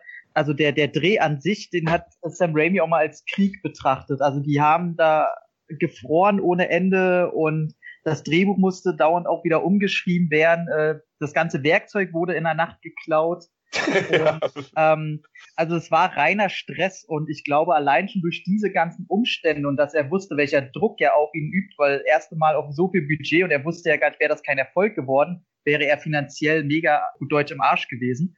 Und ich glaube, dieser ganze Druck und das Wissen um die Umstände hat es gar nicht zugelassen, dass er da besonders viel äh, Humor reinbringt. Und das sieht man auch man merkt den, den kompletten Umstand des ganzen Drehs, des ganzen Projekts, merkt man halt den Film an. Und ich glaube, deswegen hat er auch so einen Erfolg, weil der wirkt immer noch wie ein Schlag in die Fresse. Und er hat äh, sehr, sehr wenig Humor drin zu suchen, zum Glück. Und ähm, wenn überhaupt, dann lacht man heute vielleicht über die gealterten Effekte, wobei das bei mir nicht so ist. Also ähm, für mich ist es noch ein reiner Horrorfilm und eher dadurch, dass die schlechten Effekte äh, auf eine nicht so wirkt wie, ich sag mal, wie heutzutage schlechtes CGI, wo man so mit der Nase rümpft, wirken hm. heute selbst die schlechten Effekte, wenn so ein Geist in der Luft schwebt. Das wirkt so abstrakt irgendwie so, so, dass, dass es nicht schlecht wirkt, sondern einfach so weit hergeholt, dass es für mich eigentlich immer noch einen sehr dunklen Effekt hat. Und ähm, von daher ja absolut null. Also da, da gibt's keinen Humor in den Filmen. Aber woher kommt dann die allgemeine Meinung, dass er schon schwarzhumorig wäre? Liegt es an der comichaften, überzeichneten Inszenierung ja, im ich, letzten Drittel wahrscheinlich, ne? Ähm, ja, ich glaube, das hängt einfach damit zusammen, ähm, was jeder da rein interpretiert. Also ich gucke mir den Film gerne auch so an mit dem Gedanken dahinter, wie würde ich reagieren, anstelle, ich gucke mir jetzt Tanz der Teufel an und mache hier einfach mal den Horror-Party-Film an. Ja. Also ähm, ich glaube, da hängt halt viel zusammen und viele gucken den Film eher aus nostalgischen Partygründen, was ich auch absolut verstehen kann. Ähm, der funktioniert auf beiden Ebenen, aber das ist wirklich bei dem Film auf jeden Fall noch Auslegungssache. Also Humor habe ich mich, tue ich mich auch sehr schwer. Ich finde es ein wahnsinnig ernstes Brett. Ja. Und äh, ich, ich finde auch nichts Humoristisches dran, wenn eine Frau von einem Baum vergewaltigt wird. Ähm, genau. Ähm, was du dann auch, wenn wir später aufs Remake zu sprechen kommen, natürlich, das geht auch so kompromisslos fast war. Also dieses Humording, äh, klar, er hatte so Slapstick-Einlagen, die von dieser überdrehten Kamerageschwindigkeit, dieser Shaggy Cam teilweise auch irgendwo kam, diese bildhafte Comicsprache, wobei es mich schwer tut, es als Comicsprache zu sehen, äh, aber plakative Darstellung einfach, aber ähm, weil er halt auch zum Schluss nochmal wahnsinnig überdreht. Also ich erinnere mich auch an Lampen, die mit Blut verlaufen und äh, ja. Der lachende aber, Elch, oder? An der Wand. Ja, der Elch. Das ist für mich so, so das perfekte ähm, Bebildern äh, dafür, dass er halt seinen Verstand verliert. Also ich sehe das nicht als Abschwächung, sondern wirklich, äh, okay, der dreht jetzt halt geistig wirklich frei und ist kurz davor, seinen Verstand zu verlieren.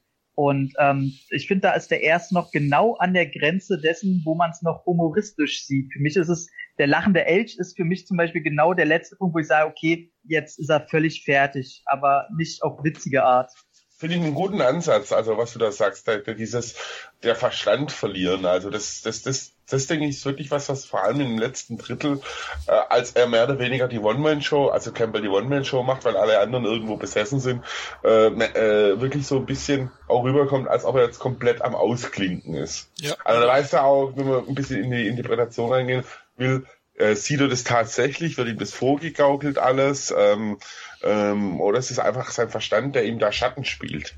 Genau, in der Serie wird's ja mal angesprochen, in der zweiten Staffel kommt er zurück in die Stadt und da sagen sie, der, der wo seine Freunde alle zerstückelt hat. Na, also man könnte es auch so darlegen, ist er verrückt geworden. Ja. Dominik, wie siehst du's? Was soll ich dazu noch sagen? Ihr habt im Prinzip alles angesprochen.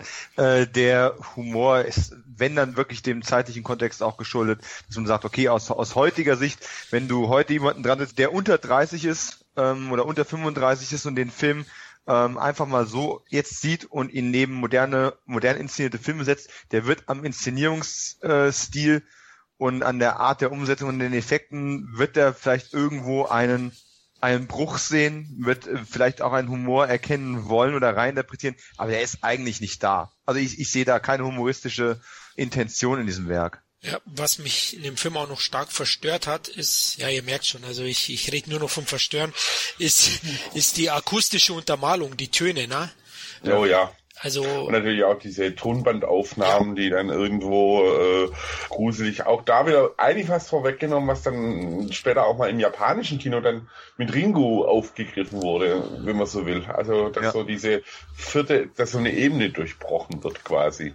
Ja, stimmt, ja. Und die Kamera, du hast ja auch schon erwähnt, die Shaky Cam und mit diesen Surren, ich glaube, da hat er einen Ton irgendwie rückwärts abgespielt, irgendwas habe ich mal gelesen, der mhm. Sam Raimi, dass, dass er diese, diesen Sound da hatte, ja, dieses also da scheißt man sich als Kind schon in die Hosen, es war ja so surreal, diese Kameraschwenks, das hat man ja irgendwie nicht gesehen ne, vorher. Ich glaube, das ist auch ein wichtiger Punkt, den wir noch gar nicht erwähnt haben, dass man auch ähm, als Jugendlicher oder als kleiner Steppke, wenn wir den schon gesehen haben, für uns war, wenn wir einen Film geguckt haben, Horrorfilm, es gibt das klar definierte Böse in Form von irgendeiner Person, einer Kreatur, einem Monster, pipapo.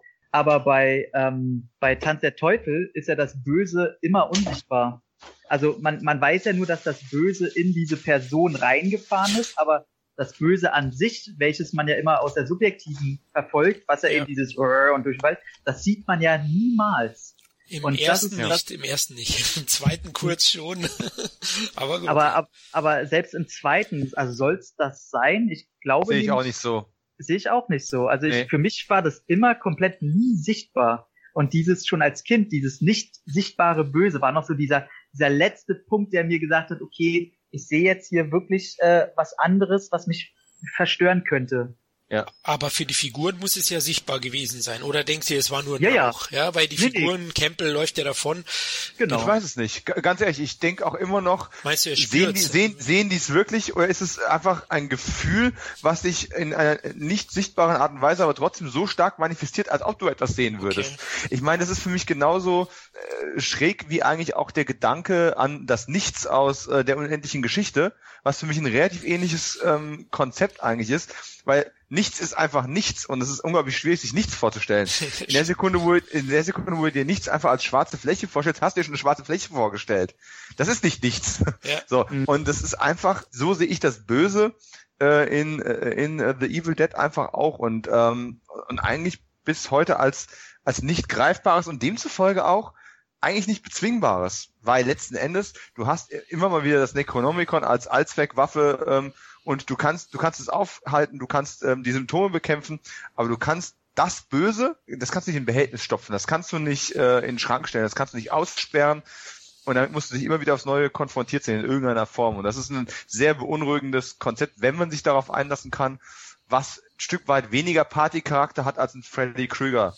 Ähm, selbst ein Freddy Krüger aus dem ersten Teil. Ja, das stimmt. Ähm, Bruce Campbell, lass uns kurz zum, zum Star des Franchise kommen. Im ersten oh. Teil finde ich es ja auch noch spannend, dass man zu Beginn eigentlich noch fünf Personen, Charaktere vorgestellt bekommt und da kristallisiert er sich noch gar nicht so raus. Das entwickelt sich so im Laufe, finde ich. In meiner Fortsetzung ist es dann na klar und er, er trumpft auch riesig auf. Du hast ja schon erwähnt, im letzten Drittel, wo so aufgedreht wird, da bringt's Campbell. Ich finde zwar erst noch ein bisschen speckbackig im ersten Teil, noch sehr jung. Im, Im zweiten schaut er schon wesentlich cooler aus und ist auch wahrscheinlich prägender für die Figur des Ashley. Was für ein Name, na, wenn er Ashley. ja, aber auf der anderen Seite hat er ja schon ein geiles Kinn. Also, ja, ja. Das muss man einfach sagen. Mit, Definitiv. Kinn konnte er nur ähm, geil sein. Ich muss aber dazu sagen, und ich bin eigentlich ein, ein Bruce Campbell Fan, aber wir wollen mal uns eine Sache im Klaren sein. Es ist kein genialer Schauspieler, aber er hat Star-Charakter.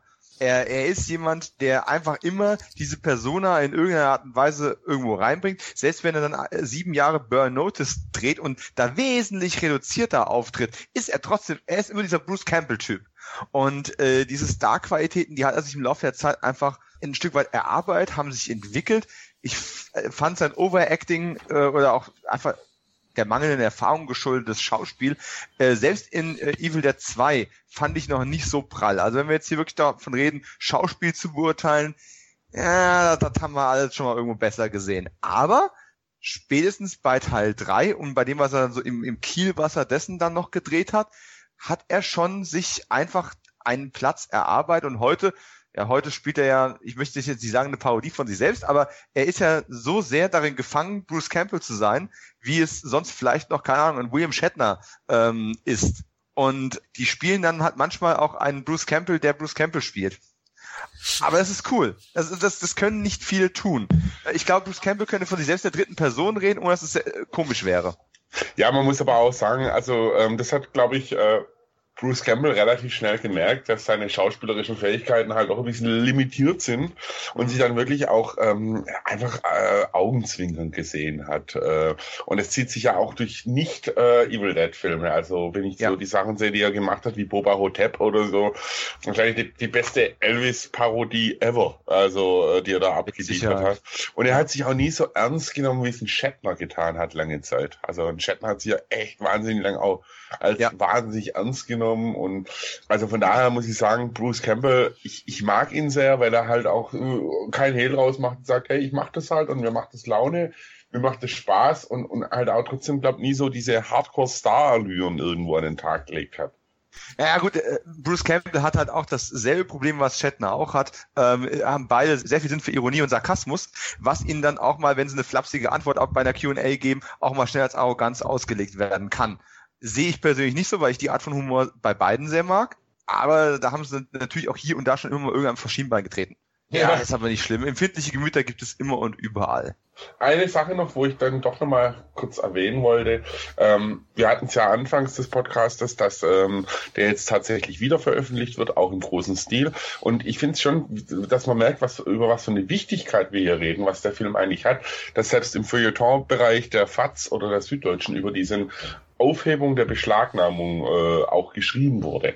Hm. Also da merkt man, dass dieser Film tatsächlich äh, von einem katholischen Filmdiensturteil perverses Gemetzel, wir raten ab, hin zu wirklich was, wo man sagt, okay, der ist, der ist vielleicht umstritten, aber es ist eine wichtige Geschichte, vor allem auch hier nochmal der, der Brückenschlag zur Zensur. Ich glaube, es gibt keinen Film, in der Zensurgeschichte in Deutschland, der so, der so eine Historie hat, mit zig Beschlagnahmungen, äh, wo sich auch Gerichte umgestritten haben, wo ähm, ich glaube bis 2004 war, war die Regelung, dass sobald Gewalt gegen Menschen auftritt, dass das schon ein Indizierungsgrund ist.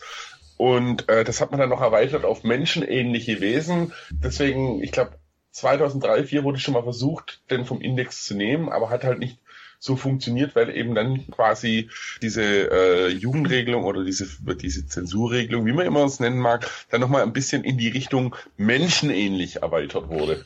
Ja. Um aber auch den Brückenschlag zum Menschen nochmal zurückzubringen, äh, zu Bruce Campbell ist ja auch ein Alleinstellungsmerkmal dieser Reihe eigentlich, wenn man sich andere Horrorreihen ansieht, wie eben Halloween oder welche auch immer.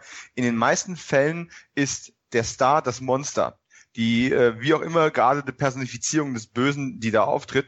Und äh, die Menschen, die damit konfrontiert werden, sind eigentlich das Kanonenfutter, was in der Regel den Film nicht überlebt oder höchstens einer oder zwei bleiben übrig. Und die glauben dann meistens im Sequel dran. Ähm, Evil Dead ist ja eigentlich so eine der wenigen Ausnahmen, wo einer von den Menschen überlebt, das Böse sowieso keine Form in dem Sinne hat und der Mensch der Star ist. Und das ist auch, auch so der Punkt, wo dann ähm, Bruce Campbell einfach auch übernimmt und das Ganze dann so ein Stück weit überstrahlt, weil wer an Tanz der Teufel denkt, der denkt automatisch auch an Bruce Campbell, so wie wir in anderen Reihen eben an den Bösewicht Michael Myers denken würden oder an Jason oder an es gab ja im ersten Teil auch ein paar Dinge, die, die dann später gar nicht mehr aufgegriffen worden sind. Also ja, man hat dieses Necronomicon, das war, das sich ja dann tatsächlich durch alle Filme durch die Serie gezogen hat, aber ich erinnere mich noch am ersten, dass es da auch diese komischen Dolche gab, Mhm. Ähm, die dann aber nie wieder aufgetaucht sind irgendwie. Also mit denen man angeblich die Dämonen töten könnte, was aber wohl auch nicht so funktioniert hat. Wird ja in der Serie noch weiter gesponnen mit der ganzen Sache. Ähm, weil wir gerade bei Bruce Campbell waren. Was ist euer Lieblings-Bruce Campbell-Film außerhalb der Sam Raimi Connection? Boba Hotep. Boba ja. Hotep ist so großartig. Schwarzer Kennedy, mehr brauche ich nicht. Ja, ich meine, ich, ich liebe Coscarelli allein schon für Phantasm, das Böse. Ähm, das ist ja meine große Hoffnung, dass der vielleicht auch noch dieses Jahr endlich mal vom, äh, von der Beschlagnahme runterkommt, weil ich den für einen der absolut äh, tollsten und intelligentesten Horrorfilme auch halte. Stimmung, aber Boba Hotep, ich habe den auf dem Fantasy-Film fast gesehen, es ist wirklich selten, dass so ein Crowdpleaser kommt, wo, wo wirklich die Leute vor Lachen da drin sind. Und es ist ja nicht jetzt so, so ein Holzhammer-Humor. Ich meine, allein schon dieses, diese Stimme mit dem Off, die er andauernd erzählt, äh, ja, und wo auch dieses Elvis-Ding irgendwo rüberkommt. Großartig. Und der schwarze Kennedy, der ist halt auch super. Die CIA hat mich entführt und Experimente mit mir gemacht da würde ich fast mitgehen. Also mir fällt jetzt ehrlich gesagt, mein klar, es gibt die Serien da wie Briscoe Bill oder wie hieß er da? Äh, Briscoe äh, County Junior, bitte schön. Briscoe County Junior war auch super. Ja, also warte ich auch noch auf einen hervorragenden DVD-Release, bitte Turbine Medien oder wer auch, oder äh, da würde ich mich sehr, sehr, sehr drüber freuen. Äh, ich glaube, da ist halt der Markt sehr klein, aber mal schauen. Ja, aber, ah, aber für Picket Fences gab es auch keinen großen Markt und für Klimbim und solche Sachen, die kommen ja jetzt alle, die Dinger.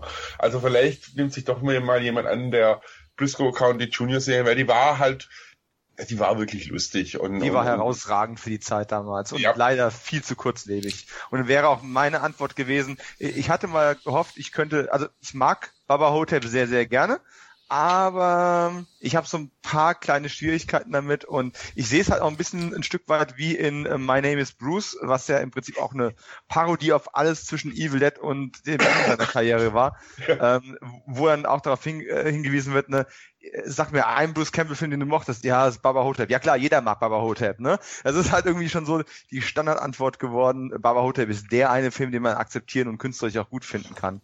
Und äh, bei, bei mir wäre es tatsächlich, wenn Serien zählen würden, dann definitiv auch Briscoe County Junior gewesen, weil das einfach Bruce Campbell als Star in einer Western-Serie mit Science-Fiction-Elementen verkauft. Da zeige ich doch einfach Darkman, da taucht er ja am Schluss auch noch für ganze zehn Sekunden auf. Äh, ja, da könntest du auch Maniac Cop, ist er, glaube ja. ich, schon stärker da involviert, aber ja, also so viel abseits der Tanz der Teufelei hat er ja gar nicht gemacht, wenn wir ehrlich sind. Und ja, jetzt sind wir eigentlich. Naja, ja, ist schon ein bisschen so viel hat er nicht gemacht. Der hat, über 100, der hat über 100 Credits, hat x Serien gedreht und äh, natürlich sind es viel Bitparts gewesen, aber der hat ja ja, aber er hat oft genug, selbst wenn er in die Spider-Man-Filme mit reingenommen wurde, ist als Concierge oder sonst irgendwas, das ist ja wirklich ein Szenendieb dann auch einfach gewesen. Und diese Momente sind ja teilweise mehr in Erinnerung wie das ganze Acting von Tobey Maguire. Ja, richtig. Was denn fandst du in Teil 3 nicht gut? Oder was? Das ist, glaube ich, ein anderes Thema, aber. Ja, also, ja, ja, ja, er hat ein paar Mal bei, also wo ich weiß, wo er öfters aufgetaucht ist, ist bei Xena. Oh, äh, fantastisch. War er nicht Robin Hood? Na, er war nicht Robin Hood, aber er war im Prinzip Errol Flynn im, im Kontext ja. von Cena und Hercules. Und er hat zum Teil auch wirklich in guten Sachen, also wirklich cineastisch guten Sachen zumindest eine Nebenrolle gehabt, zum Beispiel von die ich sehr, sehr, sehr für, ihr, äh, für ihre Filme äh, verehre, die Coen-Brüder. Da hat er auch eine äh, Nebenrolle gehabt als äh, Reporter in Hardsucker. Und also der Marco war er ja auch dabei. Ja, bei Fargo ich war übrigens jetzt Scott Spiegels ähm, From Dust Till Dawn 2 Texas Blood Money. ja, aber ich meine, sonst schaust du dir die Sachen teilweise an. Charm, zauberhafte Hack. Ah, Majestic hat er auch noch eine, eine nicht so kleine Rolle gehabt, glaube ich. Also okay, dann, dann habe ich ihm wohl Unrecht getan, aber äh, die ganz großen Rollen, klar, also wir... Ich glaube, er hatte halt auch das Pech, weil, weil, weil wenn ein Schauspieler irgendwann auf bestimmte Rollen, also du nimmst halt Bruce Campbell als Bruce Campbell einfach war. Ähm, und du nimmst ihm halt andere Rollen teilweise schwer ab. Da hat er halt dieses Schicksal, was auch äh, viele Leute haben, äh, viele Schauspieler haben, die halt in bekannten Filmen reingespielt haben oder in Serien äh, ewig lang. Ich meine, nicht ohne Grund hat äh, Nimoy seine erste Biografie I'm Not Spock genannt. ja. Äh, und, aber ich finde es cool, dass da, dass dann Campbell dann im Endeffekt da nie irgendwie gesagt hat, oh, ich bereue es, dass ich in den Dingern mitgespielt habe, sondern aus dem, was er im Endeffekt auch viel gemacht hat. Einen muss ich noch äh, empfehlen, bevor ich es vergesse. Ähm, Running Time. Äh, ist ein relativ kleiner experimenteller ah, Film in Schwarz-Weiß. One-Shot, ne? Der quasi als eine Art One-Shot daherkommt und von einem Bankraub erzählt. Ähm, der ist cool. Der ist cool. Der ist, cool. Er, ist, er ist auch der Star in dem Film, wie in Schwarz-Weiß von 1996, 97 und halt äh, so gedreht, dass da quasi äh, ja keine Schnitte drin sind. Ich mache mal ein paar Anführungszeichen. Natürlich sind ein paar verborgene Schnitte drin, aber es ist quasi wie eine Endloseinstellung ähm, konzipiert und gedreht und dreht ist quasi in Echtzeit, lange bevor Jack Bauer auf die Idee gekommen ist. Und das ist tatsächlich relativ kostengünstig zu bekommen. Ein netter kleiner Film, den sollte man als Campbell-Fan gesehen haben. Okay. Äh, dann empfehle ich aber auch noch einen, den ich ziemlich gut fand, der auch lang unterschätzt war ein bisschen. Das ist Moontrap äh, wo er auch eine äh, größere Rolle hatte und neben dem Walter König gespielt hat, um einen Brückenschlag zu William Shatner Star Trek dann auch wieder irgendwo ja. einzuwurschteln. Ah, Moontrap kenne ich, habe ich ewig nicht mehr gesehen. Oh, muss ich mal schauen. Wollen wir jetzt mal eine Bewertung raushauen von Tanz der Teufel? Ganz reflektiert, ah. rational, einfach schnell, ohne jetzt ein dickes, nochmal ein Fazit. Ich, ich, ich, ich wollte noch ganz kurz, äh, ganz kurz und dann frage ich euch. Nein, ich wollte ich, ich wollte schon eine Sekunde die Zensur nochmal anschließen, äh, liebe mhm. Hörer auch. Und also ich glaube schon in Deutschland den Kultfaktor, den er hat, ist einerseits natürlich die Qualität, andererseits das Riesenzensurthema, aber ihr habt es ja schon angesprochen, der Mythos auf dem Pausenhof, der war unglaublich bei uns auch. Also keiner hat ihn wirklich gesehen. Ich sag mal von einer Klasse 22, 23 Kinder, hat ihn wahrscheinlich einer gesehen und, und äh, jeder kannte ihn trotzdem. Also denkt ihr auch, oder, dass die Zensur dem Film letztlich auch ja zur Unsterblichkeit verholfen hat? In unserer Generation mit Sicherheit. Ich ja. glaube nicht, dass es in den letzten 10, 15 Jahren noch ein Thema auf dem Schulhof gewesen ist. Nein, das ja, auf keinen 20. Fall. Ja, da, da hast du recht. Ich muss auch sagen, ich glaube nicht, dass die Zensur da, also ich glaube nicht, dass er unerfolgreicher gewesen wäre, wenn er hier sofort rausgekommen wäre. Weil dafür ist er einfach zu gut. Ja gut, rausgekommen ist er ja. Ne? Es war beim Kino hat er über 100.000 Zuschauer gehabt und ähm, auf Video war es ein Videothekenknaller. Also ich meine Mutter kannte eine Videothekarin sehr, sehr gut, also war einer der größten hier in München und die hat uns dann erzählt, dass der in der Nacht- und Nebelaktion praktisch dann beschlagnahmt wurde, aber davor in der Videothek ständig verliehen war. Also der war dann schon ein Hit und wurde aber natürlich weitergetragen. Ich glaube schon, der hat stark auch von Raubkopien äh, gelebt, ja. der Film. ich, ich denke, man muss es immer ein bisschen auch äh, ambivalent betrachten. Äh, auf der einen Seite glaube ich, also ich glaube, die Wahrheit liegt da irgendwo zwischendrin. Es ist ein sehr, sehr guter Film oder ähm, ein, ein stilprägender Film. Viele Leute, die den ja in den 80ern tatsächlich gesehen haben, da gibt es natürlich aus auch Filmforscher und ähnliches, die, die den Film in ihrer Jugend gesehen haben und, und, und dem Film dann im Endeffekt auch äh, die Qualitäten dann im Nachhinein attestiert haben, was die Wichtigkeit betraf. Aber es war natürlich auch dieses, dieses Anrüchige, was dieser Film einfach hatte. Also das ist vielleicht für jemanden, der da nicht drin aufgewachsen ist, schwer nachzuvollziehen, aber der Grund, warum viele den damals geschaut haben, war nicht, wenn man gesagt haben, hey, der ist sehr genial gemacht und die Tiefsinnigkeit, sondern man hat gesagt, hey, sowas hast du noch nie gesehen, hey, und wow, der Baum und äh, sonstiges. Also von daher glaube ich tatsächlich, dass da die Wahrheit irgendwo zwischendrin liegt. Das würde ich nämlich auch glauben. Aber lasst uns jetzt mal äh, zu einer Endbewertung kommen zu Tanz der Teufel 1. Tom, was würdest du so geben von 1 bis 10? Also komplett rational gedacht, ohne Fanboy-Tum, 7,5. Weil er, er hat halt noch ein bisschen, er hat halt mittlerweile seine kleinen Längen drinne und man ist anderes gewohnt, man hat andere Sehgewohnheiten, pipapo, der ganze Quatsch. Von daher, und dadurch, dass er der Unterhaltungswert noch ein bisschen geringer ist, ja, sehr, sehr gute 7,5. Ja, klingt, klingt okay. Dominik, bei dir? Was würde der Teufel bei dir bekommen? Ich hasse Punktwertungen, ganz ehrlich. Ähm, man, man, kann einen Film nicht in eine Punktwertung reinpacken. Aber ich langweile ich nicht mit einem neuen Fazit. Ähm, müsste ich mich festlegen, ähm, würde ich ihm im Kontext der Entstehungszeit, weil die schlechte Technik kann ich ihm heute nicht, nicht vorwerfen, weil man es halt besser machen kann, würde ich ihm noch eine 8,5 geben auf jeden Fall. Eigentlich müsste man ihm mehr geben für seine Bedeutung, aber 8,5 hat er immer noch verdient. Khalil, wir beide als VHS-Kinder, was würdest du geben? Fahr zurück in die Vergangenheit und was du als Kind gegeben hast. Nein. Als Kind hätte ich dem Film wahrscheinlich eine 9,5 gegeben, aber ich finde, ähm, ich kann das nicht mehr so sehen, muss ich. Also ich, ich, ich würde mich da tatsächlich zwischen äh, John und Dominic ansiedeln mit einer 8. Äh, der Film hat seine Schwächen, hat er tatsächlich auch einfach äh, die Sinn teilweise auch dem niedrigen Production Value geschuldet. Ähm, aber definitiv äh, war es für die damalige Zeit einer der besten Horrorfilme, die gemacht worden sind. Okay, da würde ich mich fast anschließen. Auch aus heutiger Sicht würde ich eine 8 geben. Äh, damals hätte ich wahrscheinlich eine 9 gegeben. Ich finde auch schauspielerisch hat da die eine oder andere Schwäche von den von den Nebendarstellern neben Bruce Campbell. Da wäre ja, ein bisschen waren, mehr möglich. Ja. Also die waren, also das muss ich sagen, die waren schon sehr schwach. okay.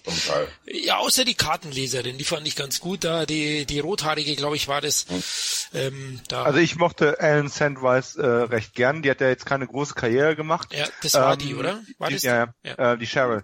Ja, ähm, genau. Und die hat äh, aber ja auch nochmal dann auch einen sehr schönen Auftritt auch nochmal in My Name is Bruce gehabt und sowas. Und die hat schon ein bisschen Charakter. Wahrscheinlich hat sie nicht genug Beauty-Face gehabt, um irgendwie mal größere Karriere zu machen. Vielleicht wollte sie auch gar nicht. Keine Ahnung, who knows. Okay, dann einigen wir uns so. Ein Fun Fact zum Film, dann bevor wir auf Teil 2 kommen. Nein. Ähm, okay. Nein, dann, dann nenn, nenn es doch. Ja. Äh, genau, nur dass sich äh, die Leute nicht heute wundern, die halt mit Internet aufwachsen, wie es denn sein kann, dass hier so ein Blair Witch nur 8000 kostet und ins Kino kam, warum der damals so teuer war mit seinen 100.000. Das war nämlich das Problem, dass er äh, auf 16 Millimeter drehen wollte, damit sie den fürs Kino auf 35 Millimeter aufbauschen konnte, ohne allzu viel äh, Verlust einzufahren bei der Bildqualität. Damals musste ja noch auf Film gedreht werden und er hatte bis dahin nur auf 8 Millimeter gedreht und das war von der Qualität her undenkbar und deswegen war das äh, so teuer damals. Ja, die hatten ja auch Probleme, du hast es gesagt, bei den Dreharbeiten. Ich erinnere nur ran, daran, dass sie festgestellt haben, dass die Hütte keinen Keller hat. Wo sie gedreht haben, da mussten sie einen ausheben sozusagen. Ja, die haben dann bei, bei Dings, bei, ich glaube, Robert Tappert bei den Eltern oder bei Scott Spiegel, bei einem von beiden bei den Eltern gedreht. Ja. Jo, Mama, Papa, wir haben da was vor. ja, wir köpfen hier mal ein paar Leute, ne? Kennt das ja. ja. Gut, dann kommen wir zu Teil 2 und Ähm, da hat's ja doch ziemlich lang gedauert, bis die Fortsetzung kam, 1987. Hat einerseits sicherlich damit zu tun, dass äh, der erste Teil zwar 81 entstanden ist oder fertiggestellt wurde, aber erst so 83, 84 weltweit für Furore gesorgt hat. Andererseits, glaube ich, wollte Raimi anfänglich gar nicht unbedingt zurück zur Reihe. Hatte ja den Film, jetzt haben wir wieder einen Tipp für euch Leute, den kennt kein Mensch wahrscheinlich. Jetzt, äh, ich weiß, was kommt. Die Killer Academy heißt er in Deutschland. Und Der ist cool. Ich habe ihn ehrlich gesagt nie gesehen. Gibt's den auf DVD? Ich glaube nicht. Also den kriegt man äh, nur schwer. Im, Lichtspielhaus Torrent.to läuft er ab und zu. Okay. Ähm, ich muss übrigens noch ganz kurz eine Korrektur machen ähm, zum ersten Teil, ähm, weil ich das tatsächlich, muss ich fairerweise auch sagen, gerade nachgelesen habe. Äh, Im ersten Teil hieß das Necronomicon nicht Necronomicon. Das kam tatsächlich oh. erst im zweiten. Im ersten hieß es Naturon de Monto. Tatsächlich? Ja, aber also da habe ich jetzt in der Trivia nachgelesen und ähm, könnte durchaus, kann ich mir gut vorstellen. Möglicherweise äh, ist das auch wieder, also könnte man leicht nachprüfen, man müsste sich das Ding mal in Englisch anschauen. Kommt ja bald die tolle Box. die kommt definitiv, ja. Ja, okay, dann haben sie das Buch halt nochmal umbenannt. Cool, dann kann ich mir den Film zum 20. Mal wahrscheinlich kaufen. ja, ich habe ihn ja zum Glück bis heute nicht und freue mich eigentlich auf die schöne Edition, die da kommt. Ähm, Teil 2 gibt's ja schon länger.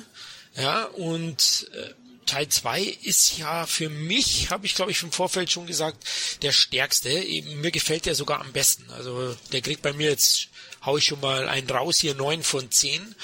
Ist für mich doch eigentlich der unterhaltsamste. Ja, der, der dritte ist auch sehr unterhaltsam, aber er ist halt auch noch wirklich ein Horrorfilm. Und die Bruce Campbell Show fängt er hier erst richtig an. Ist es ein Remake? Ist es eine Fortsetzung? Fangen wir so an. Ähm, für mich ist es ein bisschen das Phänomen wie bei Robert Rodriguez mit El Mariachi und äh, Desperado. Äh, du gehst in das vertraute Universum zurück, machst im Grunde vieles nochmal genauso, wie es beim ersten Film auch gemacht hast drehst aber eigentlich eine Fortsetzung. Und genau dieses Gefühl habe ich bei, ne, bei Evil Dead 2 halt auch eigentlich die ganze Zeit gehabt. Also es ist schon eine Fortsetzung, aber es ist halt eine Fortsetzung, die doch sehr stark darauf baut, das, was man schon mal gemacht hat, technisch wesentlich versierter nochmal zu machen.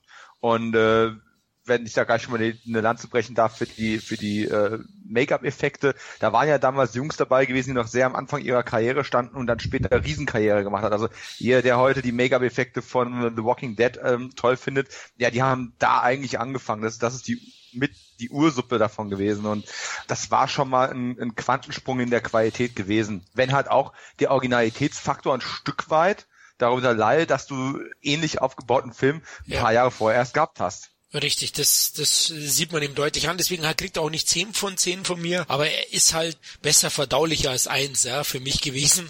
Auch dann ähm, in Deutschland, glaube ich, immer schon geschnitten. Also ich habe ihn damals auf Video ausgeliehen oder besser gesagt meine Eltern.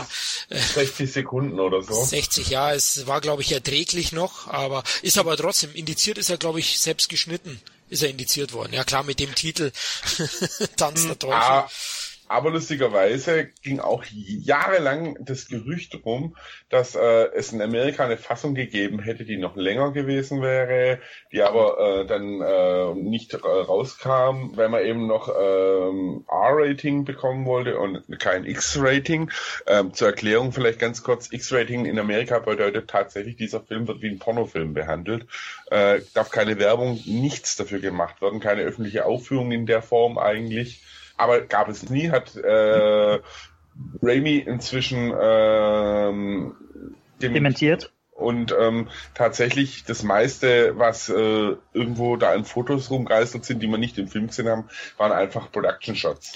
Zum Beispiel der halbe Kopf, nee, den sieht man ja, oder? Damals war gab es ja dieses Foto, glaube ich, mit diesem halben Kopf. Könnt ihr euch erinnern? Nein. Nein, okay, gut, dann war's, habe ich mir eingebildet. Das ist wieder dieser Mythos am Pausenhof, ja, also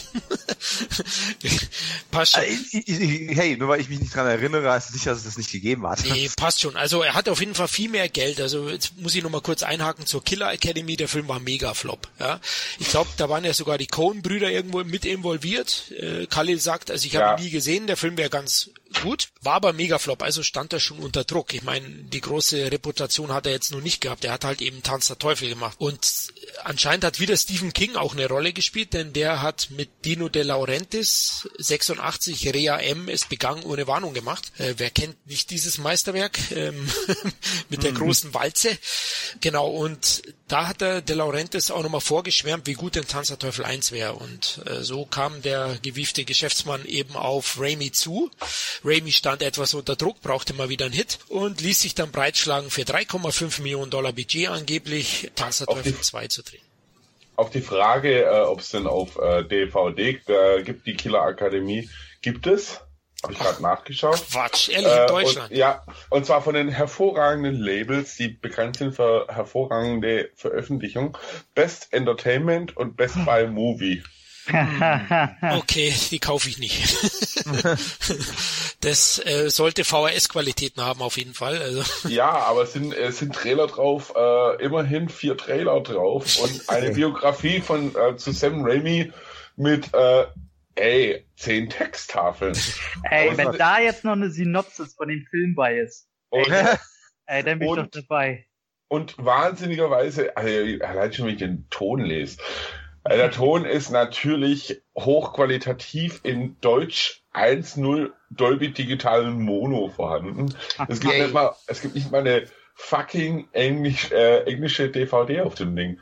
Und äh, ich schaue gerade mal, man bekommt das Ding, da muss man auch ein bisschen schauen und nach Crime Wave gucken.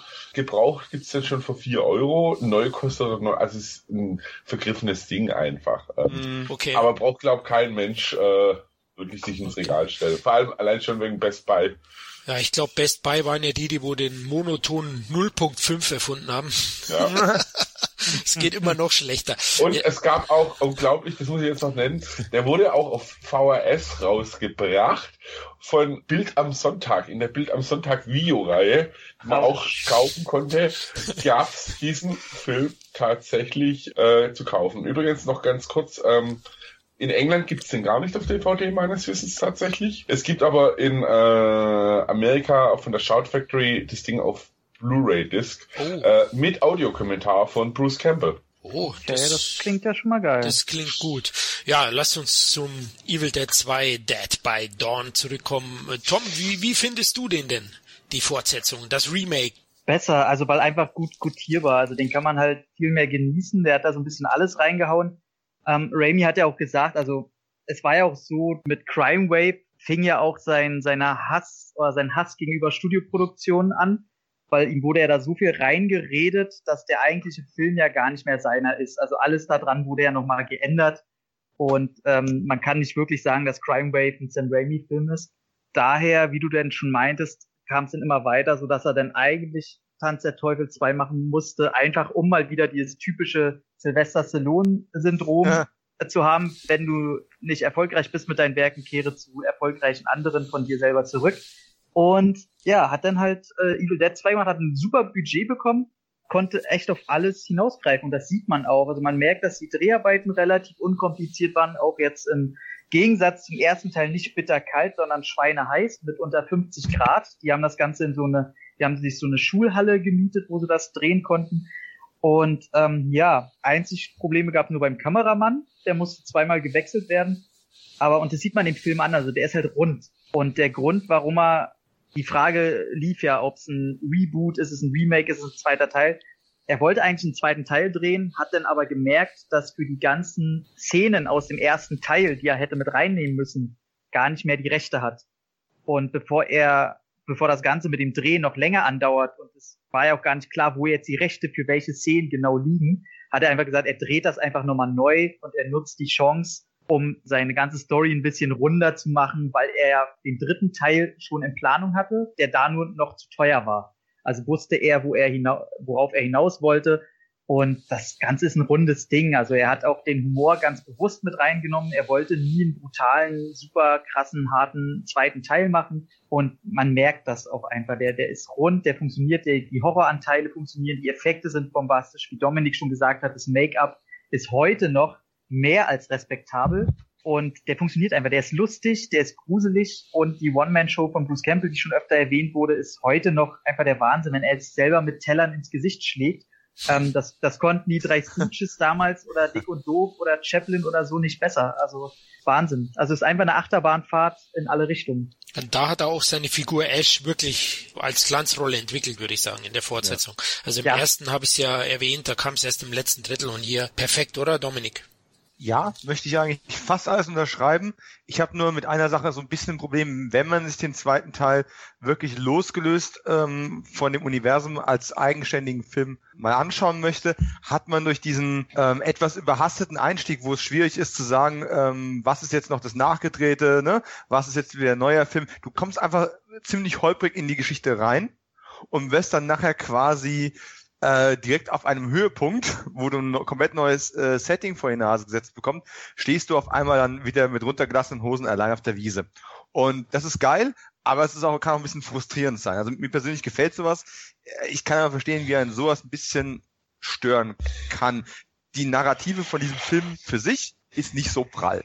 Nichtsdestoweniger im Kontext von äh, als, als, als zweiter Teil, als Fortsetzung und äh, eben auch als Vorspiel für die Armee der Finsternis ist das Teil einfach nicht besser zu machen heutzutage auch nicht. Ja, denke denk ich auch. Also ich muss, ich gehöre zu den Leuten tatsächlich, also ich persönlich halt den zweiten tatsächlich subjektiv gesehen von den Schwächsten der Reihe. Stehe damit aber wahrscheinlich auch ein bisschen alleine.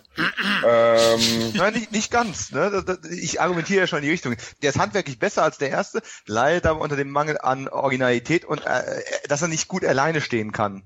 Ja, ähm, ich, ich tue mich da auch tatsächlich schwer äh, zu sagen, ist es jetzt ein Remake vom ersten, ist es ein, äh, ist es äh, eine Fortsetzung? Ich glaube, Raimi wusste selber auch, also er hat ja selber gesagt, er wollte auf den ersten ein bisschen zu, äh, eingehen auch, um den Film generell auch einem breiten Publikum zugänglich zu machen. Also den Mu musste alle, er, ja. Musste, ja, musste er. Aber der zweite hat definitiv auch ein paar Ideen drin, vor allem den Schluss natürlich, den ich wirklich, also wenn man sich überlegt, den Schluss vom ersten, vom ersten Evil Dead, der hat ja einen Schluss, wo eigentlich darauf hindeuten müsste, dass es war keine Fortsetzung oder zumindest nicht mit den Schauspielern, sondern dass äh, Campbell in seiner Rolle, Spoiler-Alarm, halt äh, zum Schluss stirbt, besessen wird, whatever. Also es lässt ja viel Interpretationsspielraum zu. Und der zweite äh, ist ein schöner Brückenschlag dann tatsächlich zu dem dritten Teil, den ich sehr liebe. Aber tatsächlich ähm, für mich qualitativ einfach nicht diese Stimmung erreicht, die, die der erste einfach hatte. Aber er ging halt schon in die Richtung Humor rein, deutlich mehr. Und es kam die Kettensäge vor, nicht zu viel. genau. Oh, stimmt. Der zweite Hauptdarsteller. Ja, ich ja. meine, das muss man jetzt sagen. Also, wenn man heute an Evil Dead denkt, dann, dann, dann, dann hat man diesen Ash vor Augen mit dieser Schrotflinte mit unendlich Munitionscheat. Ähm, wo ich bis heute nicht weiß, ist, äh, ist es jetzt eine Schrotflinte? Ist es ein Repetiergewehr? Ist es beides? Ist es der Erfinder? Keine Ahnung. Das ist einfach äh, der Boomstick. Der Boomstick, genau, das ist es einfach. ähm, aber tatsächlich gab es ja diese legendäre Szene, in der er sich der diese Hand, weil er ja auch besessen wird auf einmal, äh, abtrennt und anstelle seiner Hand eben diese Kettensäge aufmontiert. Und Kettensägen und Horrorfilme haben ja durchaus schon seit Texas Chainsaw Massacre eine, äh, ja, eine Daseinsberechtigung. Aber so cool, dass quasi das als Handersatz gemacht wird, das äh, hat eben diese Figur komplett geprägt auch irgendwo. Frag mal irgendjemand Evil Dead, der den Bruce Campbell kennt, was hat er an der rechten, ist es die rechte, ist äh, an der rechten Rechte. Hand? Rechte. Dann wird jeder sagen, eine Kettensäge. Mhm. Na gut, was hast du für andere Möglichkeiten? es ist ein Haken, es ist ein Stöpsel. Ja, aber auch da, man nimmt sich selber die Hand ab und schraubt halt mal eben eine Kettensäge drauf. Gut, dass man immer Werkzeug äh, hat. Aber wie gesagt, der erste, äh, mir fehlt so ein bisschen, also jetzt mit dem zweiten, den habe ich definitiv aus der ganzen Reihe am wenigsten gesehen.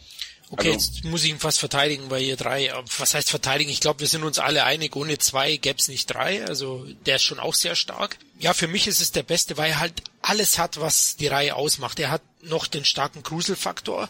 Er hat eben schon die Slapstick-Einlagen und ist eine unglaubliche Achterbahnfahrt am Ende. Ja, die mega Spaß macht, die, die gut verdaulich ist, habe ich ja schon gesagt, aber die doch auch nochmal so zurück zu den Ursprüngen geht.